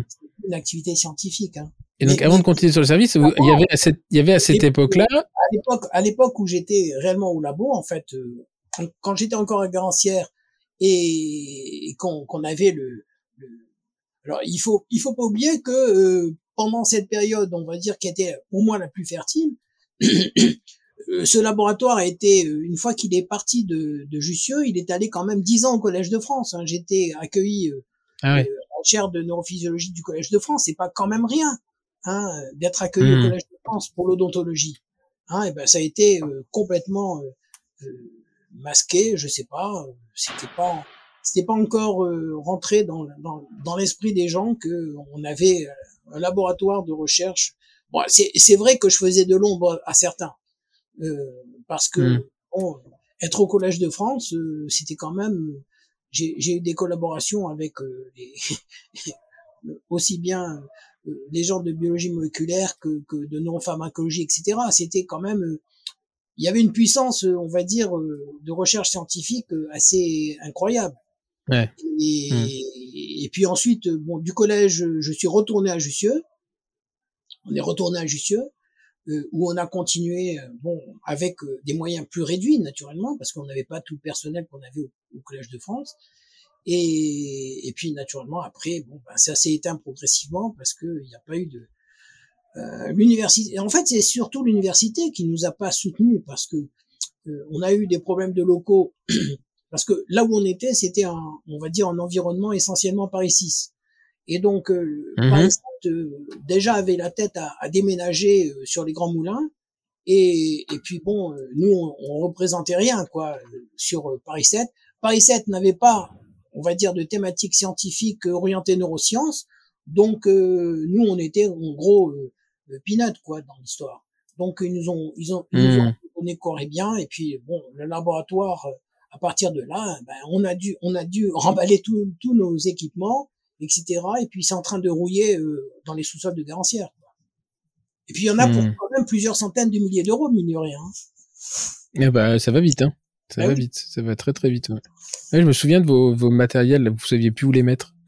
Ben oui, oui, tout à fait. Microscope et euh... un endroit pour euh, pour euh, remonter le labo, on n'a jamais réussi. Hein. C'était quand même et alors pendant ce temps-là, au laboratoire, enfin à Jussieu, vous étiez encore à Jussieu, c'était en 2001, vous faites la, la rencontre d'un monsieur qui s'appelle Julien Blanchard, oui. et euh, vous commencez à travailler euh, sur un des premiers simulateurs haptiques. Donc les simulateurs haptiques, pour ceux qui savent pas ce que c'est, c'est avoir un, un, un, comme un crayon dans la main et il y a un retour de un retour d'information du un retour d'effort et un retour d'information euh, de, de, de, de du, du, manche vers, vers la main. Et donc, l'idée, c'est euh, de développer un, un simulateur qui s'appelait le Simulife. Alors, ça ressemblait étrangement à, à une borne SNCF où on achetait des billets. Et dedans, en fait, on voyait euh, virtuellement, on faisait des trous dans les dents. Et euh, c'était assez, assez génial. vous vous souvenez de cette époque-là? Oui, oui, tout à fait. Et ça, ça encore, c'est, c'est, un, c'est, une plaie ouverte parce que euh, le, la start-up qui a été montée euh, moi j'ai eu l'honnêteté de, de, de, rester, euh, étant donné que j'étais fonctionnaire à l'époque quand même. Euh, logiquement, le, le, brevet qui avait été développé euh, était porté, on va dire, par l'université. Et donc euh, l'université n'a pas n'a pas joué le jeu dans le sens où il fallait quand même prouver l'intérêt du système une fois qu'il avait été créé. Et l'université n'a jamais fait l'effort de, de s'investir dans, dans, dans la start-up pour, pour la faire prospérer, pour, au moins pour acheter les mmh. premiers exemplaires de, de bornes pour montrer l'intérêt pour les étudiants, quoi. Et ce qui fait. Après, il faut, il faut quand même reconnaître une chose, c'est que euh, 20 ans après, 20 ans après, les euh, simulateurs euh, type haptique n'ont toujours pas percé. C'est-à-dire que euh, ah bah, il y a hein. des choses qui existent. Excuse-moi, excuse-moi. Hein. Alors là, tu n'es pas au courant. Parce que il y a des, il y a certains pays, en particulier en Angleterre. Courant, mais, en Angleterre, il y a, il y a des salles qui sont équipées. Dans la Hollande surtout, Amsterdam. C'est Amsterdam qui est équipé. attends, Amsterdam ont été, ont fait une copie euh, en, en, plus mauvaise du système, mais actuellement à, à Sheffield, à Sheffield, à Glasgow, euh, je sais plus où encore en Angleterre, il y, a, il y a plusieurs salles qui sont équipées avec une dizaine de postes. Euh, et, et, ce sont des postes qui sont qui sont euh, issus directement de, de Simulife. C'est-à-dire que euh, moi j'ai donné l'autorisation à, à, une, à, une, société euh, en, à Laval qui, qui a repris le brevet et qui et qui l'exploite sans que je touche un, un, un copec. Et, actuellement, euh, il y a des il y a des simulateurs qui sont installés au Chili. Il y a quatre ou cinq facultés au Chili qui sont équipées. Euh, il y a il y en a euh, dans les pays du Golfe, etc. Donc il y a, quand même ça commence. En fait en fait le, le problème c'est toujours on revient on retombe toujours sur un problème culturel. C'est-à-dire euh, que les gens qui ont l'habitude de travailler sur des simulateurs mécaniques, c'est-à-dire les fantômes classiques, euh, ne voient pas l'intérêt de, de passer en virtuel. Quoi. Et c'est ça le vrai problème. Euh, mmh. donc, euh, parce que, je pense. Alors, pour le coup, je suis pas tout à fait d'accord parce que euh, moi l'intérêt, il serait quand même euh, l'intérêt, il est, il est énorme hein, en termes de ah oui, oui, justement de, de, hein. de, on aurait pu on aurait pu le problème des, des, des, des, des simulateurs, enfin des machins là acheter, etc., etc. L'étudiant pourrait, euh, euh, il y a un retour, il y a une quantification là pour le coup, ça serait arrêté, la note à la tête du client sera arrêtée, donc il y a beaucoup beaucoup d'avantages. Maintenant, euh, euh, j'en ai essayé un paquet, ça, oui, c'est prouvé, mais ça évolue. Mais euh, pour le coup, quand on a l'habitude d'avoir euh, euh le vrai instru véritable instrument dans la main sur un patient, il y a une très grosse différence par rapport à par rapport au, au, au simulateur haptique. Alors là, oui, je pense qu'il faut faire un, un, un, saut intellectuel, c'est de dire, bah, c'est une étape avant de passer. De, de, de, de, en fait, il faudrait le faire tester par des gens qui n'ont pas euh, euh qui n'ont pas déjà les skills, qui n'ont pas déjà les compétences. Parce que sinon, on compare par rapport à ce qu'on connaît. Mais c'est ce qui a été fait en Angleterre, ça a été publié, hein, je te signale. Hein. hein ça a été publié hein, dans, dans, le Journal of euh, Educational Dental Research. Euh, ça a été publié, ça. Il y a eu des comparaisons de cohortes d'étudiants formés de manière classique et de et formés par avec des simulateurs euh, haptiques. Et donc, euh, on montre que la, la, formation est plus rapide, elle est plus euh, les étudiants sont, sont beaucoup plus satisfaits et, et les et ce qu'ils ont acquis est, est, beaucoup plus stable que. que oui, stable. Mais il euh, faut que faudrait que j'en parle à, à, la, à, la, faculté de Rouen qui ouvre dans 15 jours, bah sur lequel je reprends du service. Tu es au courant de ça Je veux dire, voilà. Et, le, et quand le on, Medical Training Center, parce que. Les investissements, les, les investissements sont pratiquement similaires, hein, donc euh, c'est ça. C'est ça en plus. Hum. Après, il y a la maintenance, en fait. Je pense que c'est ça. Euh, C'est-à-dire que le, le, marché n'est pas stabilisé et euh, on a un peu l'impression encore. Alors l'avantage, c'est que la maintenance, elle se fait purement de façon informatique, puisque derrière, euh, bah, globalement, c'est une mise à jour de logiciel. Hein, euh, et puis, euh, je pense qu'on arrive à, à, simuler des, des, des, des départs d'avion et des atterrissages. On va pouvoir, on va pouvoir simuler des trous dans les dents. Hein, ça doit pas être complètement impossible. C'est une question de, une question de moyens. Et au Medical Training Center à Rouen, où, où il y a toute la robotisation. Alors là, c'est plus de la simulation, c'est de la robotisation de la, de la, de, de la médecine. Je pense que euh, voilà, j'ai travaillé sur le sujet là, quand j'avais pas grand chose à faire. Comme je reprends l'enseignement de l'endo à, à, Rouen, puisque j'ai été euh, viré de l'université, je re rentre par le soupirail en tant que vacataire, je repars, je repars tout en bas. donc voilà, j'ai travaillé dessus. Et donc euh, on en arrive quand même 2002 où euh, où euh, alors la passe bucco-dentaire s'installe, mais au départ c'est uniquement des praticiens euh, des praticiens en fait. Il n'y a pas du tout d'étudiants. C'est après que l'unité fonctionnelle se monte. on est arrivé, on est arrivé en, 2001 en fait, Frédéric Riard et moi, on a commencé sur deux fauteuils, sur deux fauteuils rez-de-chaussée à la Pitié à prendre en charge les urgences. Et, et dès que à la rentrée suivante, euh, on a ouvert une dizaine de fauteuils au premier étage. Et puis de là, ben, quand je suis parti, on était à 60 fauteuils. Quoi.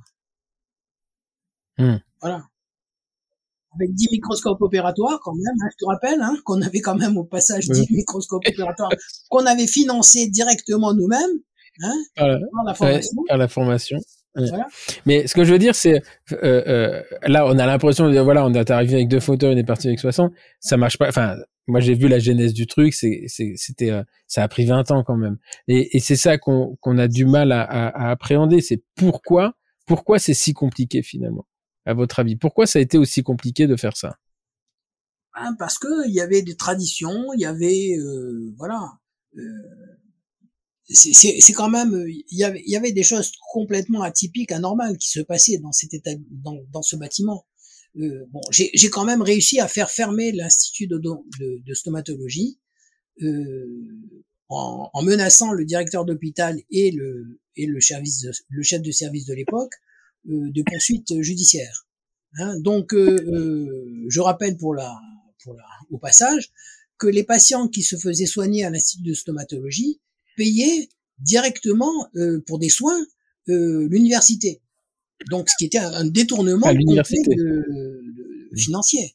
Hein, et, et, donc avec des problèmes de responsabilité médicale, etc. Donc j'avais alerté le directeur d'hôpital, j'avais dit bon, si si vous prenez pas les euh, si, si vous prenez pas vos responsabilités, euh, vous finirez, euh, on va dire, en procès, et votre carrière c'est, est foutue. Je m'y, je m'y engage. Donc le gars il a, compris le message et un mois après, bon, comme il était au conseil d'administration de, l'institut de stomatologie, il est arrivé, il a dit bon messieurs, voilà, vous avez un mois pour fermer et c'est comme, ça que, et c'est comme ça que, bon, voilà, que, les étages se sont progressivement libérés. Naturellement, euh, euh, c'était, on m'en a beaucoup voulu, tu peux t'en douter. Je m'en souviens. Je. Et l'histoire de la Grande Garde, donc parce que ça a été, euh, ça a été un deal avec quelqu'un, ça, d'ouvrir le service d'urgence à 24/7. Ah bah oui, oui. C'est-à-dire que quand on est arrivé, euh, on nous avait dit non, non, il n'y a pas d'urgence. bon, euh, on, prend on prend les urgences entre deux consultations, il y, en, a pas. Et, nous, quand on a commencé à, travailler avec Frédéric Riard sur deux fauteuils, ben on, on, faisait en, en, une matinée, on épongeait euh, même pas. À, on commençait à, à 8h30 euh, le matin. À, à 10h, il y avait plus de matériel déjà disponible, stérile. Mmh. Donc mmh. c'est dire que quel était le flux de patients.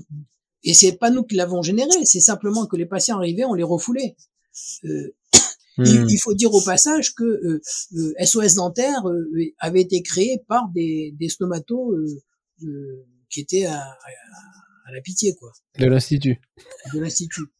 Donc bon, voilà. Des transferts d'appels. J'accuse personne. Hein. et donc euh, euh, à ce moment-là, donc vous montrez, ça commence par la Grande Garde ou comme non, ou c'est quelque chose qui est venu plus tard ça alors, alors, à l'époque, euh, à l'époque, il y avait bon, il y avait une absence complète de, de on va dire, de, de garde en Île-de-France. Hein, donc la Pitié était un des un des un des établissements. alors bon, dans les autres services, parce que il y avait Garancière naturellement et les centres de soins de, de Montrouge euh, bon, fermé euh, à 6 heures le soir ou à 8 heures le soir, euh, tout, dépend des endroits. Et après, il y avait plus personne, quoi. C'est-à-dire qu'on orientait les patients vers les, les gardes privées. il y avait, les cabinets étaient fermés mmh. aussi. Et puis quand il y avait une pulpite à 10 heures du soir, bah, tu, tu douillais jusqu'à jusqu'à 10 heures le, lendemain en, cherchant un cabinet qui voulait bien te prendre en charge. Donc il y avait vraiment mmh. un trou euh, dans, dans, les urgences et euh, euh, ça a été évalué et à partir de là, l'ARS d'Île-de-France a commencé à s'inquiéter de, de, de, de, cette absence de, de, continuité de soins. Donc, hmm. Bah, ils ont proposé quels étaient les hôpitaux qui étaient disposés à, faire ça. Bah, il y avait la pitié euh, parce que on a candidaté tout de suite et en disant bon voilà, on va faire avec tous les centres de soins d'odontologie, on va on va organiser, on, on est assez nombreux pour tourner progressivement sur sur un, un, ou deux fauteuils et, et, et le faire quoi. Alors initialement ces fauteuils, je sais pas si tu te souviens, c'était à Gaston Cordier au, au SAU, mmh. service d'accueil ah général de Gaston Cordier. Et, et c'est là où j'ai commencé à voir les, les, premiers les premiers clashs euh, avec euh, avec euh, le responsable de, du SAU, hein, qui se trouve aujourd'hui être le, le doyen de, de, de, la fac de médecine de, de, de Paris 6. Euh, et, et, donc on a on avait beaucoup de difficultés d'un côté à, à assurer ce, ce, tour de garde parce que les gens qui étaient censés être présents ben, généralement ils oubliaient ou ils essayaient de se faire remplacer mmh. jusqu'au dernier moment, euh, etc. Donc euh, on a eu gros, de, de, gros problèmes à assurer cette, cette continuité. Et ensuite, euh, j'ai obtenu le, le, transfert de la, de la Grande Garde dans les locaux de, de du service d'ontologie. Euh, bon, là, ça, ça, ça a facilité les choses parce qu'il n'y avait pas ce déplacement de, du personnel entre deux bâtiments à l'opposé de l'hôpital et surtout les patients, parce qu'il il fallait dire que les patients, quand, quand ils arrivaient à, l'accueil de, de l'hôpital, il fallait qu'ils traversent tout l'hôpital pour aller ensuite se faire soigner, etc. C'était pas évident. Donc, euh, non, mais alors en plus, bon, non, mais faut quand même, faut quand même dire parce qu'on va là, celui qui connaît pas la pitié salpêtrière, il dit, faut quand même pas exagérer, c'est un hôpital, mais il faut voir la pitié, la pitié salpêtrière, il y a un service de bus hein, à l'intérieur, c'est énorme. C'est un arrondissement. C'est 20 000, hein. c'est un arrondissement. C'est 20 000, c'est 20 000 personnes qui travaillent, 20 000 personnes qui travaillent sur le site, c'est, c'est, oui, c'est un truc incroyable. Non. On met 20 minutes pour aller, euh, oui, c'était minimum 20 minutes entre euh, le bâtiment de, de, de, de Maxilo euh, Odonto et, euh, oui et le service euh, d'urgence, enfin de mémoire. L'entrée euh... boulevard de l'hôpital, euh, voilà, hmm. c'est à l'opposé. Et pour des raisons de sécurité ensuite, bon, comme le, le, le portail arrière de l'hôpital était fermé, il fallait complètement, complètement traverser l'hôpital. Mmh. Mmh. Mais le oui, ouais, c'est vrai. Mais pas nous. on n'avait pas, on n'avait pas traversé. On, descendait, ça allait. Et euh, bon, après la chambre de garde, c'était pas. On en a fait quelques-unes. C'était.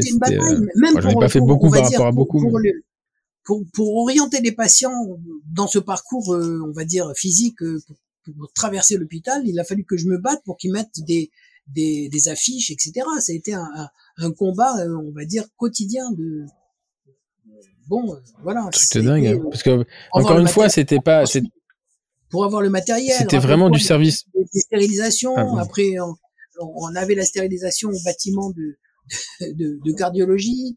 Et, mmh. Alors, Là aussi, c'est quelque chose que les gens ne savent pas, mais euh, dans la carrière d'un directeur d'hôpital, il faut qu'il ait fermé un, il ait fermé une stérilisation, il ait fermé un bloc de, de chirurgie, etc. Donc euh, voilà, euh, tout, tout, ça nous est tombé dessus, quoi. Euh, bon, Et donc la, la, la, stérilisation, là maintenant, elle est, elle est décentralisée, elle va à l'extérieur. Oui, ils, ils stérilisent à, je crois, Saint-Antoine. Pratique. Donc ils, ont des camionnettes, ils ont des camionnettes qui circulent, voilà. Voilà, ça, ça occupe du personnel. C'est complètement délirant, quoi. Hmm. Et, euh, euh, et, donc là, le, à l'époque, quand vous montez ça, il y avait un bureau. Donc il y avait euh, Frédéric qui était. Euh, on était dans le même bureau. On avait un seul bureau. Hein. Et Raphaël Toledo. Voilà. On et était Raphaël Toledo. on était trois dans le même bureau. Voilà. Et, tous les enseignants qui débarquaient, qui finissaient dans ce bureau, parce que c'est voilà, le, seul... voilà. le seul endroit où il y avait des chaises. Et, c'est l'endroit où il y avait cafetière aussi. Je m'en souviens, mais je me disais, mais comment ils font pour bosser là-dedans? Et, euh, et, et, moi, j'étais très admiratif parce que j'ai besoin de, je suis pas très open space pour pour travailler. et tout le monde qui venait, qui venait la taper, la discute et et, euh, et Raphaël était euh, était quoi? Il était responsable des urgences, lui. Oui, tout à fait, oui. J'avais obtenu un poste de PH pour lui et il était nommé PH comme Frédéric Criard initialement. Donc, et donc Frédéric était parce que les, les urgences c'est devenu une unité fonctionnelle.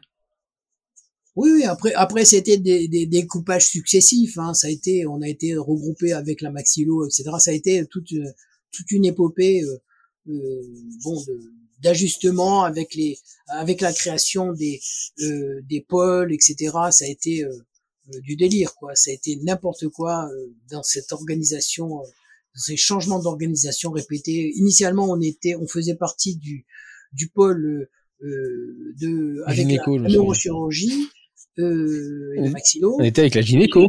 Etc. On était dans le même pôle. Alors, c'est, il y avait une logique de, de, de, de, de proximité, on va dire, puisque c'était deux bâtiments qui étaient voisins. Bon, ensuite, on nous a fait comprendre que c'était mieux qu'on aille avec la chirurgie générale. Alors, c'est le maxillo, parce que les maxillo, ils sentaient mal, parce qu'ils aimaient pas les neurochirurgiens, alors ils ont préféré aller avec la, la chirurgie générale. Et du coup, euh, ça a permis de fermer leur bloc. Donc, ils ont, ils ont pris ça dans les Et maintenant, et maintenant, c'est, alors, le, le, la conclusion de l'affaire, c'est qu'ils ferment le, carrément le service de stomatologie, de chirurgie maxillofaciale il va être transféré. Non, il, il, le déplace, ouais. Il le, déplace. oui, Donc il le hmm. déplace, mais c'est. Euh... Bon, il gagne au change quand même, hein, en termes hein euh, de, de, bah, il, il, gagne, il gagne au change. En ils, ils ont un, un, bâtiment tout neuf. Euh, non, non, c'est pas, qu'ils s'en vont, c'est qui. Non, non, c'est un, un, un, ancien bâtiment qu'ils vont occuper. Hein. C'est un transfert de service. Hein. Ils vont aller à la place de la chirurgie. Ah, je croyais qu'ils avaient construit. Je croyais qu'ils avaient construit un. Pas du, tout, pas du tout. Ils vont à la place de la chirurgie vasculaire et la chirurgie vasculaire va venir euh, euh, dans, les, dans leurs locaux. Donc c'est une permutation pure et simple. Hein. Ah, c'est la chirurgie vasculaire qui va venir à la maxillo. Ouais, ouais. D'où la logique, hein. D'où la logique de proximité de l'odontologie avec la chirurgie vasculaire. Hein. Marqué en tant que physiologiste. Oui, oui, bon, on va faire de la, micro, de la microchirurgie euh, vasculaire. Et, et donc, ça, ça, pour, alors ensuite, euh, donc vous, quand vous êtes parti, vous avez libre, euh, quitté le service, c'était quand? Quand est-ce que vous avez quitté, que vous avez donné, que c'est Vianney qui est devenu, euh, Vianney Descroix qui est devenu chef de service? 2016, 2017 2016, oui, dans ces eaux-là, oui. 2016 et à ce moment-là, euh... moi je me souviens, ils vous avaient, euh, ils avaient changé la serrure du bureau. Vous vous souvenez, ils avaient donné un bureau là-haut. Oui, oui, oui, tout à fait. Oui. Bon, j'avais à l'époque un, un, poste de consultant à la paix, puisque quand on prend sa retraite, on peut encore euh, rester, on va dire, dans les locaux pendant deux ans, euh, enfin un an renouvelable. Et, et au bout de, la, de, de, cette année euh, de consultanat, euh, ben, j'ai eu la surprise un matin d'arriver de trouver que ma clé ne rentrait pas dans la serrure. C'était justement ce célèbre doyen de la fac de médecine là, euh, qui avait euh, trouvé intelligent de faire changer les serrures pour me faire comprendre qu'il était temps de libérer, de, de, de, de partir. Un truc de fou, moi je, me souviens le bureau que j'avais eu là-haut avec euh, je, que je partageais avec Blandine Ruin, qu'on avait deux. Et, euh, et qui, est, qui est devenu euh, quelqu'un de, qui, est, finalement quelqu'un de très charmant avec qui je m'entends très très bien mais nos premiers contacts ont été ont été houleux parce que j'avais investi on m'avait donné les clés d'un bureau qui était son deuxième bureau c'est-à-dire que nous on n'avait pas de bureau mais eux ils en avaient deux et euh, la guerre des bureaux, hein, c'était comme la guerre des boutons, c'était vraiment l'occupation de l'espace. Ne, ne, ne sois pas méchant parce que c'était le bureau où elle était, où elle faisait de la recherche. oui, c'était, bah oui, j'avais, j'avais, j'avais accès. Où elle entreposait, quand même entreposait les dossiers des patients. Tous les dossiers. Ouais. Voilà. Ah bah, je me souviens, c'est moi qui avais tous les dossiers dans le bureau. Mais hein. oui. Voilà. Je me souviens comme c'était hier. Hein. Voilà. Et, euh, mais, et, Blandine, euh, je sais pas si elle nous écoutera parce que je suis pas sûr qu'elle écoute les podcasts, mais qui est une femme qui est charmante et pareil, qui elle a été euh, a été euh, lapidée sur le pour une histoire de, de personnes, c'est-à-dire qu'ils étaient deux et, et voilà. Après, je connais pas les fondements, etc., mais c'est ça reste bon. C'est pas c'est pas elle qui a été choisie. C'est pas elle qui a été choisie. Et donc 2016, vous avez fait deux années de consultanat, et puis après vous avez fait un peu d'enseignement en Asie. Ah oui, oui. après, j'ai eu des missions comme ça. Bon, j'ai eu, j'ai fait des missions euh, à, la fois sur le territoire français. En fait, euh, j'ai fait des missions d'audit dans des dans des dispensaires. Et, et puis bon, on m'a proposé d'aller euh, en Chine. Donc je suis allé en Chine. Bon, j'ai fait aussi un peu des missions d'enseignement au Maroc, comme ça. C'était aussi des expériences assez intéressantes et surtout en Chine, parce que bon, je connaissais pas le, la Chine. Je suis allé quatre cinq fois en Chine euh, tous les ans, et, et donc euh, ça m'a permis de voir l'évolution justement à la fois des mentalités, des leur, capacité à, à s'adapter et à évoluer très rapidement. Mmh, mmh, bon, mmh. c'est vraiment quelque chose à connaître. Quoi, la Chine, surtout l'intérieur de la Chine. J'étais euh, dans au centre complètement de la Chine, justement dans, dans, dans, les régions en ce moment où, où ça chauffe avec les Ouïghours.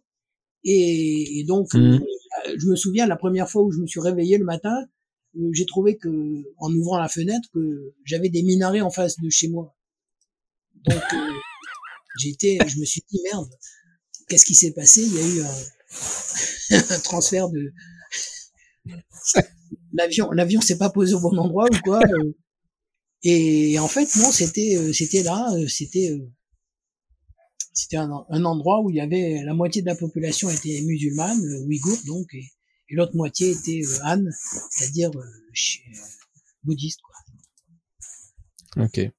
Et euh, donc vous avez vous avez le, fait ça un peu avec votre comparse là, Gérard Lévy, qui était, oui, c'est-à-dire que j'ai entraîné très, Gérard. Très impliqué après, j'ai fait j'ai fait deux j'ai fait deux missions d'abord, et ensuite bon comme je m'emmerdais un peu tout seul, j'ai dit bon tu vas venir avec moi et on a fait on a fait deux, deux missions successives ensemble.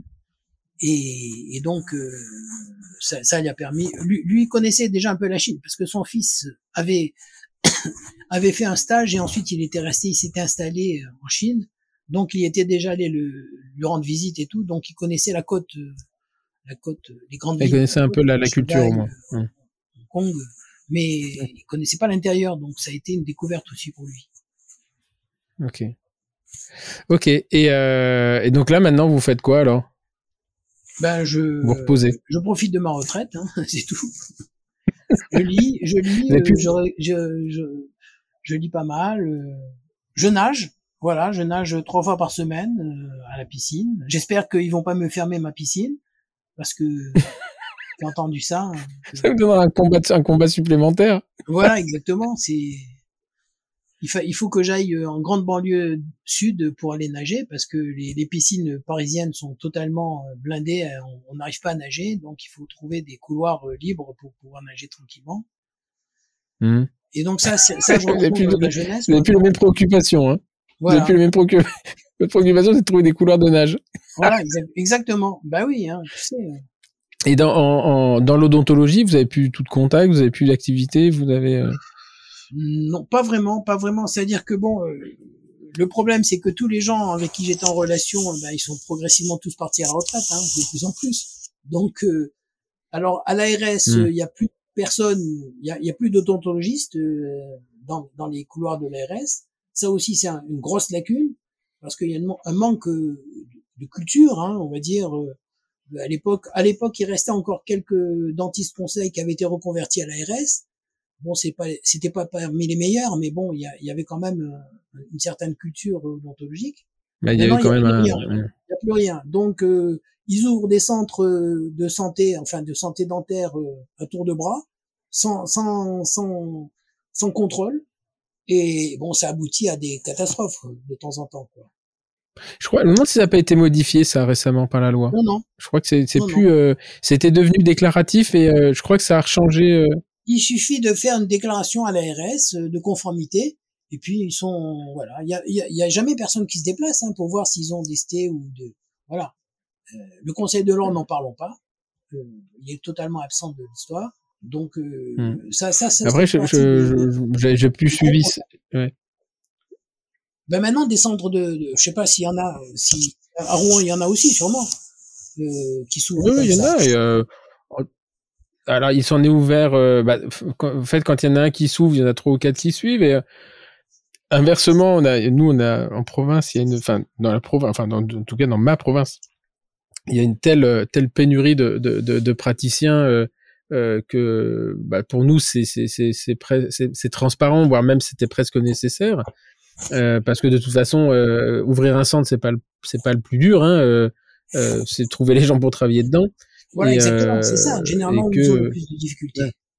Et euh, là, voilà, donc eux, ils y arrivent parce que bah, ils recrutent avec dans des conditions qui sont différentes de celles que, de la profession libérale. Et, et comme la profession euh, euh arrivante, c'est-à-dire les, les, professionnels qui arrivent, eh ben, n'ont pas forcément une, une volonté de, de, tout de suite être professionnel libéral avec les contraintes qui, qui, vont grandissantes.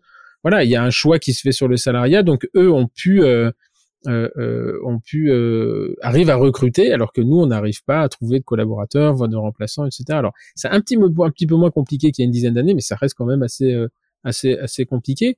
Et justement là-dessus, il y, avait un truc qui était intéressant. On avait une discussion l'autre jour avec des avec des, des, collègues et on parlait justement des centres. Et euh, effectivement, quand les centres arrivent, on a tous peur. Enfin, tout le monde a on a une activité particulière, mais tout le monde a peur de la fuite de ses patients, etc.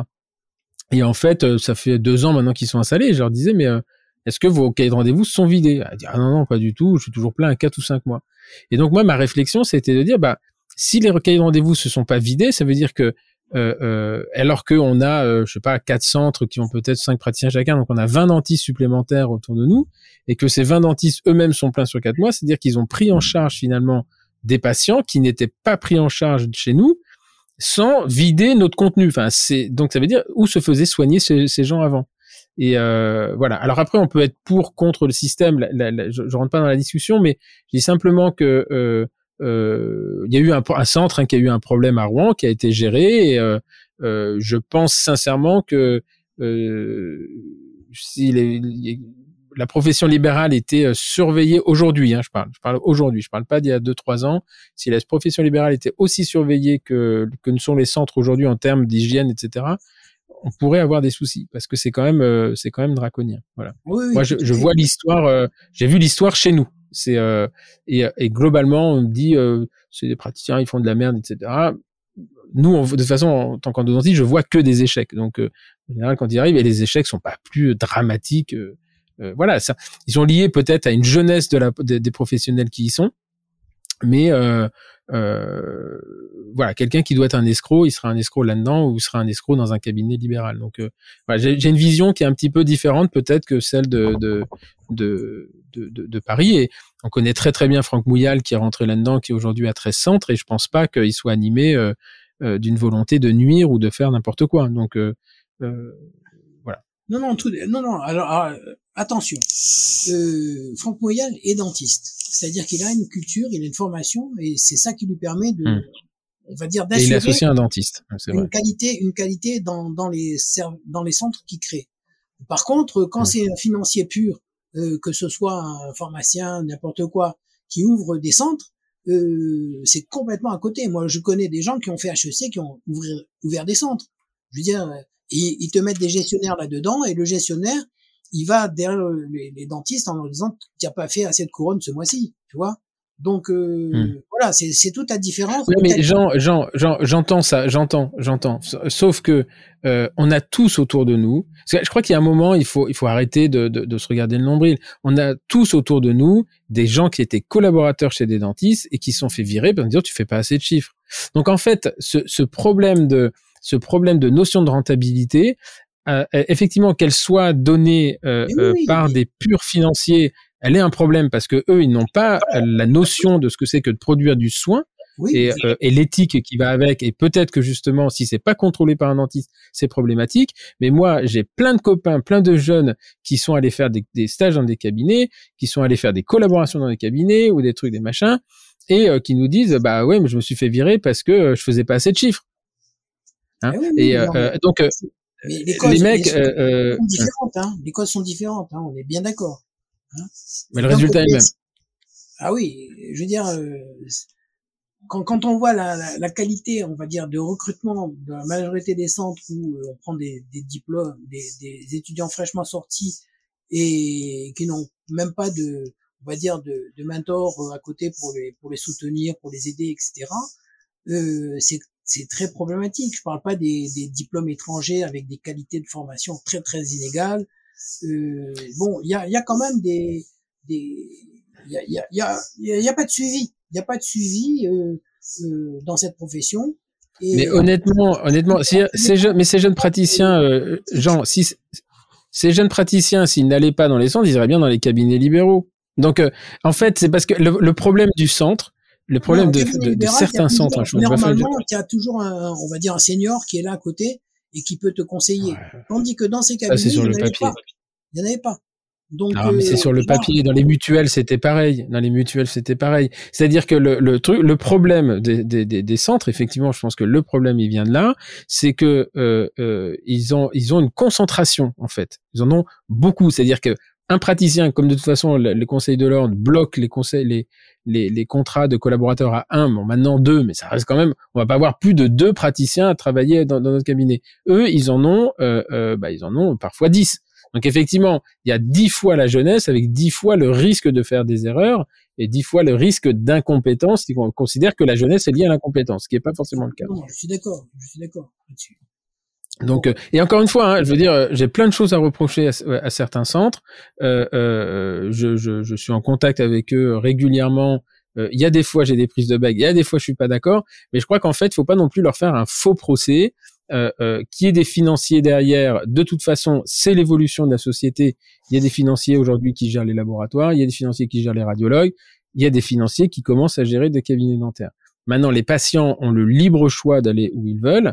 Euh, et c'est pas rare, enfin nous dans le cabinet, c'est pas rare que des gens aillent voir ce qui se passe dans les centres, qui reviennent parce que qu'est-ce qu'ils retrouvent? Ils retrouvent un, un, un côté, euh, on prend, on les prend en charge, on est sympa avec eux, euh, euh voilà. Et peut-être que ça oblige aussi la profession à se réinventer, de dire bah maintenant c'est fini, euh, on secoue un arbre, on a dix patients qui sont, qui dansent, et bah maintenant vous allez, peut-être qu'il faut réinventer la profession et, et faire à la fois du soin et du service, voilà. Oui, tout à fait. C'est ce qui me manquait à l'hôpital, hein, la notion de service quand même. Hein. un service public et public, mais, non, mais... quand même. non, non, il y avait, il y avait des problèmes culturels encore euh, aussi importants. Euh, par exemple, on nous affectait des aides-soignantes euh, qui, qui, qui connaissaient pas du, tout le mm. matériel, etc. Ça, c'était aussi un, un, des gros soucis. Et puis, dans, dans, dans, dans, les, dans les cabinets, les centres dentaires, là aussi, il faut voir quel est le pourcentage de d'assistantes qualifiées ça aussi, euh, ça, ça, moi je l'ai touché du doigt dans des, dans, dans des centres très, très importants, hein, où il y mmh. avait deux, trois assistants dentaires qualifiés sur les dix euh, qui étaient présentes. Donc le mmh. reste, c'était mmh. des secrétaires ou n'importe quoi qui, qui faisaient aussi bien le ménage que, que la stérilisation. Attention, genre, secrétaire ou n'importe quoi, faut faire attention à ce qu'on dit. Hein. Non, non, non, non, quand je dis secrétaire, je veux dire, c'était, c'était des, des, des, des, des personnes qui n'avaient aucune formation euh, d'assistants dentaires pour, euh, pour hmm. faire ce, ce, ce qu'on leur faisait faire. Ce job qui est assez compliqué en fait, hein, qui, euh, qui, est pas simple. Hein. Bon, moi, hmm. je, je, je, sais pas si tu sais, mais je me suis battu très longtemps hmm. pour la qualification des assistants dentaires et pour leur permettre d'avoir une reconnaissance. Bon, maintenant, ça a un peu évolué, mais bon, on est encore loin de, de, de ce qui se fait dans les pays européens voisins. Donc euh, là aussi, c'est ça fait partie des retards que qu'à la France euh, en termes de, de, de santé euh, bucco-dentaire. Mmh. Ok, donc aujourd'hui vous êtes à la retraite. Donc entre temps, il y a eu euh, Vianney, Vianney Descroix qui a pris votre succession en 2016. C'est pas, pas été simple non plus. Ça fait un peu dans la douleur à l'époque. Oui. Bah, il a fait six ans quand même. Il a fait six ans puisque là aujourd'hui, il a, il a pris la, la direction, euh, la direction de l'université fusionnée, de la faculté fusionnée, hein, de, oui, oui, puisque Paris 5 et Paris 7. Euh, effectivement grosse responsabilité. Je pense qu'il y a des cheveux blancs de. Je pense que c'est la fonction qui, qui, qui crée l'organe. il a pas mal de, de, cheveux blancs. Et, euh, et, donc là, il a été euh, maintenant, il a été remplacé par euh, Géraldine Escaille, oui. euh, qui est un produit du cru, hein, une chirurgie oui. orale, et qui. Ah bah moi, ça a été une de mes premières étudiantes, parce que je me souviens, elle avait été, elle était dans la. Quand je suis arrivé assistant, elle était en, elle était avec Nicolas Davido, je les ai eu en quatrième année et euh, voilà, tous les deux avaient, avaient raté médecine et avait une frustration de ne pas avoir fait médecine. Bon, ils ont fait des chemins derrière euh, qu'ils qu ont probablement réconcilié avec leur, euh, leur profession. Mais euh, effectivement, donc aujourd'hui, elle a repris les fonctions euh, donc au mois de novembre dernier. Hein, enfin, ça va peut-être faire un peu moins. Je crois que c'était en Enfin, récemment, récemment, je sais plus quand. Oui, tout à fait. Voilà, et elle a l'air tout à fait épanouie euh, dans son rôle euh, oui. de chef de service. Ben, elle, elle ouais. aussi, elle a, elle, elle, a pas mal de, on va dire, de responsabilités dans le sens où euh, ça, c'est arrivé au moment du transfert de, du service de chirurgie maxillofaciale, etc. Et, et naturellement, elle, elle, a touché aussi du doigt l'absence de, de, de, suivi, on va dire, de, de la direction administrative de l'hôpital euh, termes de, de facturation, etc. Euh, là, là je crois qu'ils mmh. ils en étaient euh, à l'absence de, de, présence même dans les conférences budgétaires, parce que l'hôpital n'arrive pas du tout à suivre euh, ce qui se fait dans les consultations externes. Donc ça, c'est quelque chose. Euh, l'hôpital, le budget de l'hôpital est calculé uniquement sur euh, l'hospitalisation. Et, et ce qui est en consultation externe passe complètement. euh, Pour eux, c'est c'est rien du tout quoi.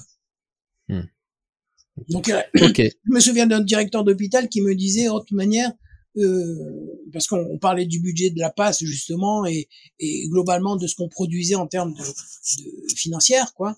Oh, de toute manière, euh, vous pourriez soigner, soigner les gens gratuitement. euh, ça, ça- pour moi, c'est transparent.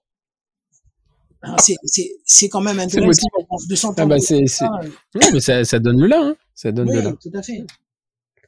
Ok, bah, euh, Jean, bah, merci beaucoup euh, de, de cette discussion un peu à, à, à que tu vas faire rompu. des coupures dans tout ce qu'on dans, dans Je ne coupe rien. Je ne coupe rien, même quand je dénonce.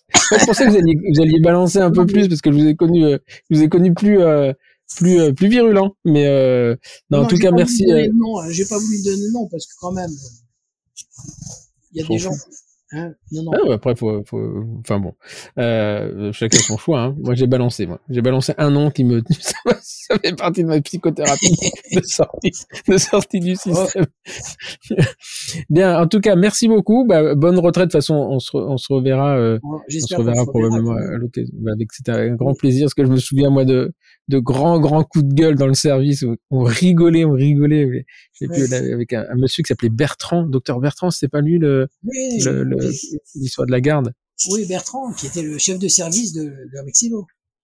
Ah vache, je me souviens de, de, de nous on était dans le couloir, vous voyez en furie, furie, ouais, et là je disais, genre faut pas dire ça, même même dans la colère, je m'en fous. Voilà, on a passé des, des, des bons moments et Non, Et en fait, ce qui effectivement, et, et ça a été complètement directement changé avec le successeur de Bertrand, qui était Patrick Goudot, Patrick avec Goudot, lequel ouais. je m'entendais très charmant, bien. charmant monsieur, Mm. très très très très Donc, charmant. euh, Patrick Très Goudot, charmant. été complètement changé. Malheureusement, malheureusement, lui aussi est parti à la retraite et, et, et s'est retombé complètement en arrière. Comme, comme, euh, comme on dit le proverbe, euh, un pas en avant, deux pas en arrière. Mm. Après je sais pas, j'y suis plus et euh, et euh, bon après elle est, euh, elle est euh, c'est Chloé Bertolus qui a une repris la chose. Une Elle, véritable euh, culture odontologique parce que je crois que c'était son père ou sa mère qui était dentiste. Bon, il, sa- il savait ce que c'était la dentisterie. D'accord. Et, et il avait fait maxillo, euh, Mm. lui aussi un peu par hasard, quoi. Mais euh, il avait, on, on était, on travaillait réellement à quatre mains avec lui. Par contre, avec son successeur, euh, Blandine Ruin, c'est complètement, non pas Blandine Ruin, euh, Non, Chloé Bertolus. Chloé Ber- Bertolus. Avec Chloé Bertolus, Chloé Bertolus. qui a pris la suite. avec Chloé Bertolus, elle, elle c'est un chirurgien et elle se fout complètement de l'odontologie. Alors là, euh, si, si elle pouvait nous marcher dessus tout de suite, euh, elle l'aurait fait. Donc euh, c'est bien, elle, elle, déménage. voilà. Non, non, mais c'est c'est ridicule parce que c'est une formation. euh, bon, je sais pas si on a parlé. Il faudra que j'écoute le, podcast avec avec Jean-Yves, mais la, formation médicale euh, maintenant on, l'a de plus en plus et, et cet affrontement avec la maxillo c'est vraiment euh, complètement alors là là c'est arrivé à, un- stade incroyable parce que ils- veulent se retirer des, des formations qu'on communes qu'on avait ensemble euh, Oui, oui, oui, de l'internat. de rétorsion, etc. Et, et de toute manière, ça leur retombe sur la sur la figure. Parce que par exemple, ils avaient un, un DU de- d'implanto qu'on faisait en- ensemble. Bon, maintenant, ils ont plus du tout d'enseignants. Donc, euh, ils m'ont appelé au secours. euh, je veux dire, c'est c'est indécent, quoi. De ces positions sont complètement Ok. dé- dépassées, complètement dépassées. Et puis, bon, tant pis pour eux. De toute manière, euh, ils, vont Enfin, disparaître. on se rend compte quand même que de tout ça, on se rend compte quand même que la, la vie des odontologistes à l'hôpital, c'est pas une, c'est pas simple. Hein. C'est pas simple parce que Non, non, parce qu'en province, c'est la même chose. Hein. Je, je, je connais des, des, différent. des Ouais. services d'odontologie où il y a des affrontements encore plus virulents avec les, les, les maxillos, en fait, les maxillos. Des fois, c'est avec les ORL, c'est ça, ça dépend des endroits. Euh, Mm. Mais euh, chacun son métier. Ouais. Voilà. Ok, bah merci beaucoup Jean. C'était un grand grand plaisir euh, d'avoir cette discussion. Euh, je vous souhaite une très bonne retraite bien méritée, en espérant qu'il vous ferme pas votre piscine, parce que j'en serais, j'en serais serais très malheureux. Une, euh, une très forte pensée pour euh, Frédéric Riard qui, euh, qui a des petits problèmes de santé et, voilà, qui était vraiment un des membres fondateurs du service que vous avez et que vous avez créé avec lui, la passe bucco-dentaire. C'est un monsieur qui est tellement investi tellement investi là-dedans que voilà, on est tous euh, tous très peinés de, de, le voir un petit peu affaibli. Voilà. En tout cas, je vous euh, merci encore. Euh, je vous souhaite à vous aussi, chers auditeurs, chers auditrices, merci de votre confiance. et puis je vous retrouve la semaine prochaine pour un autre épisode, une autre gueule et une autre histoire. Merci. Bon, bon week-end. Au revoir.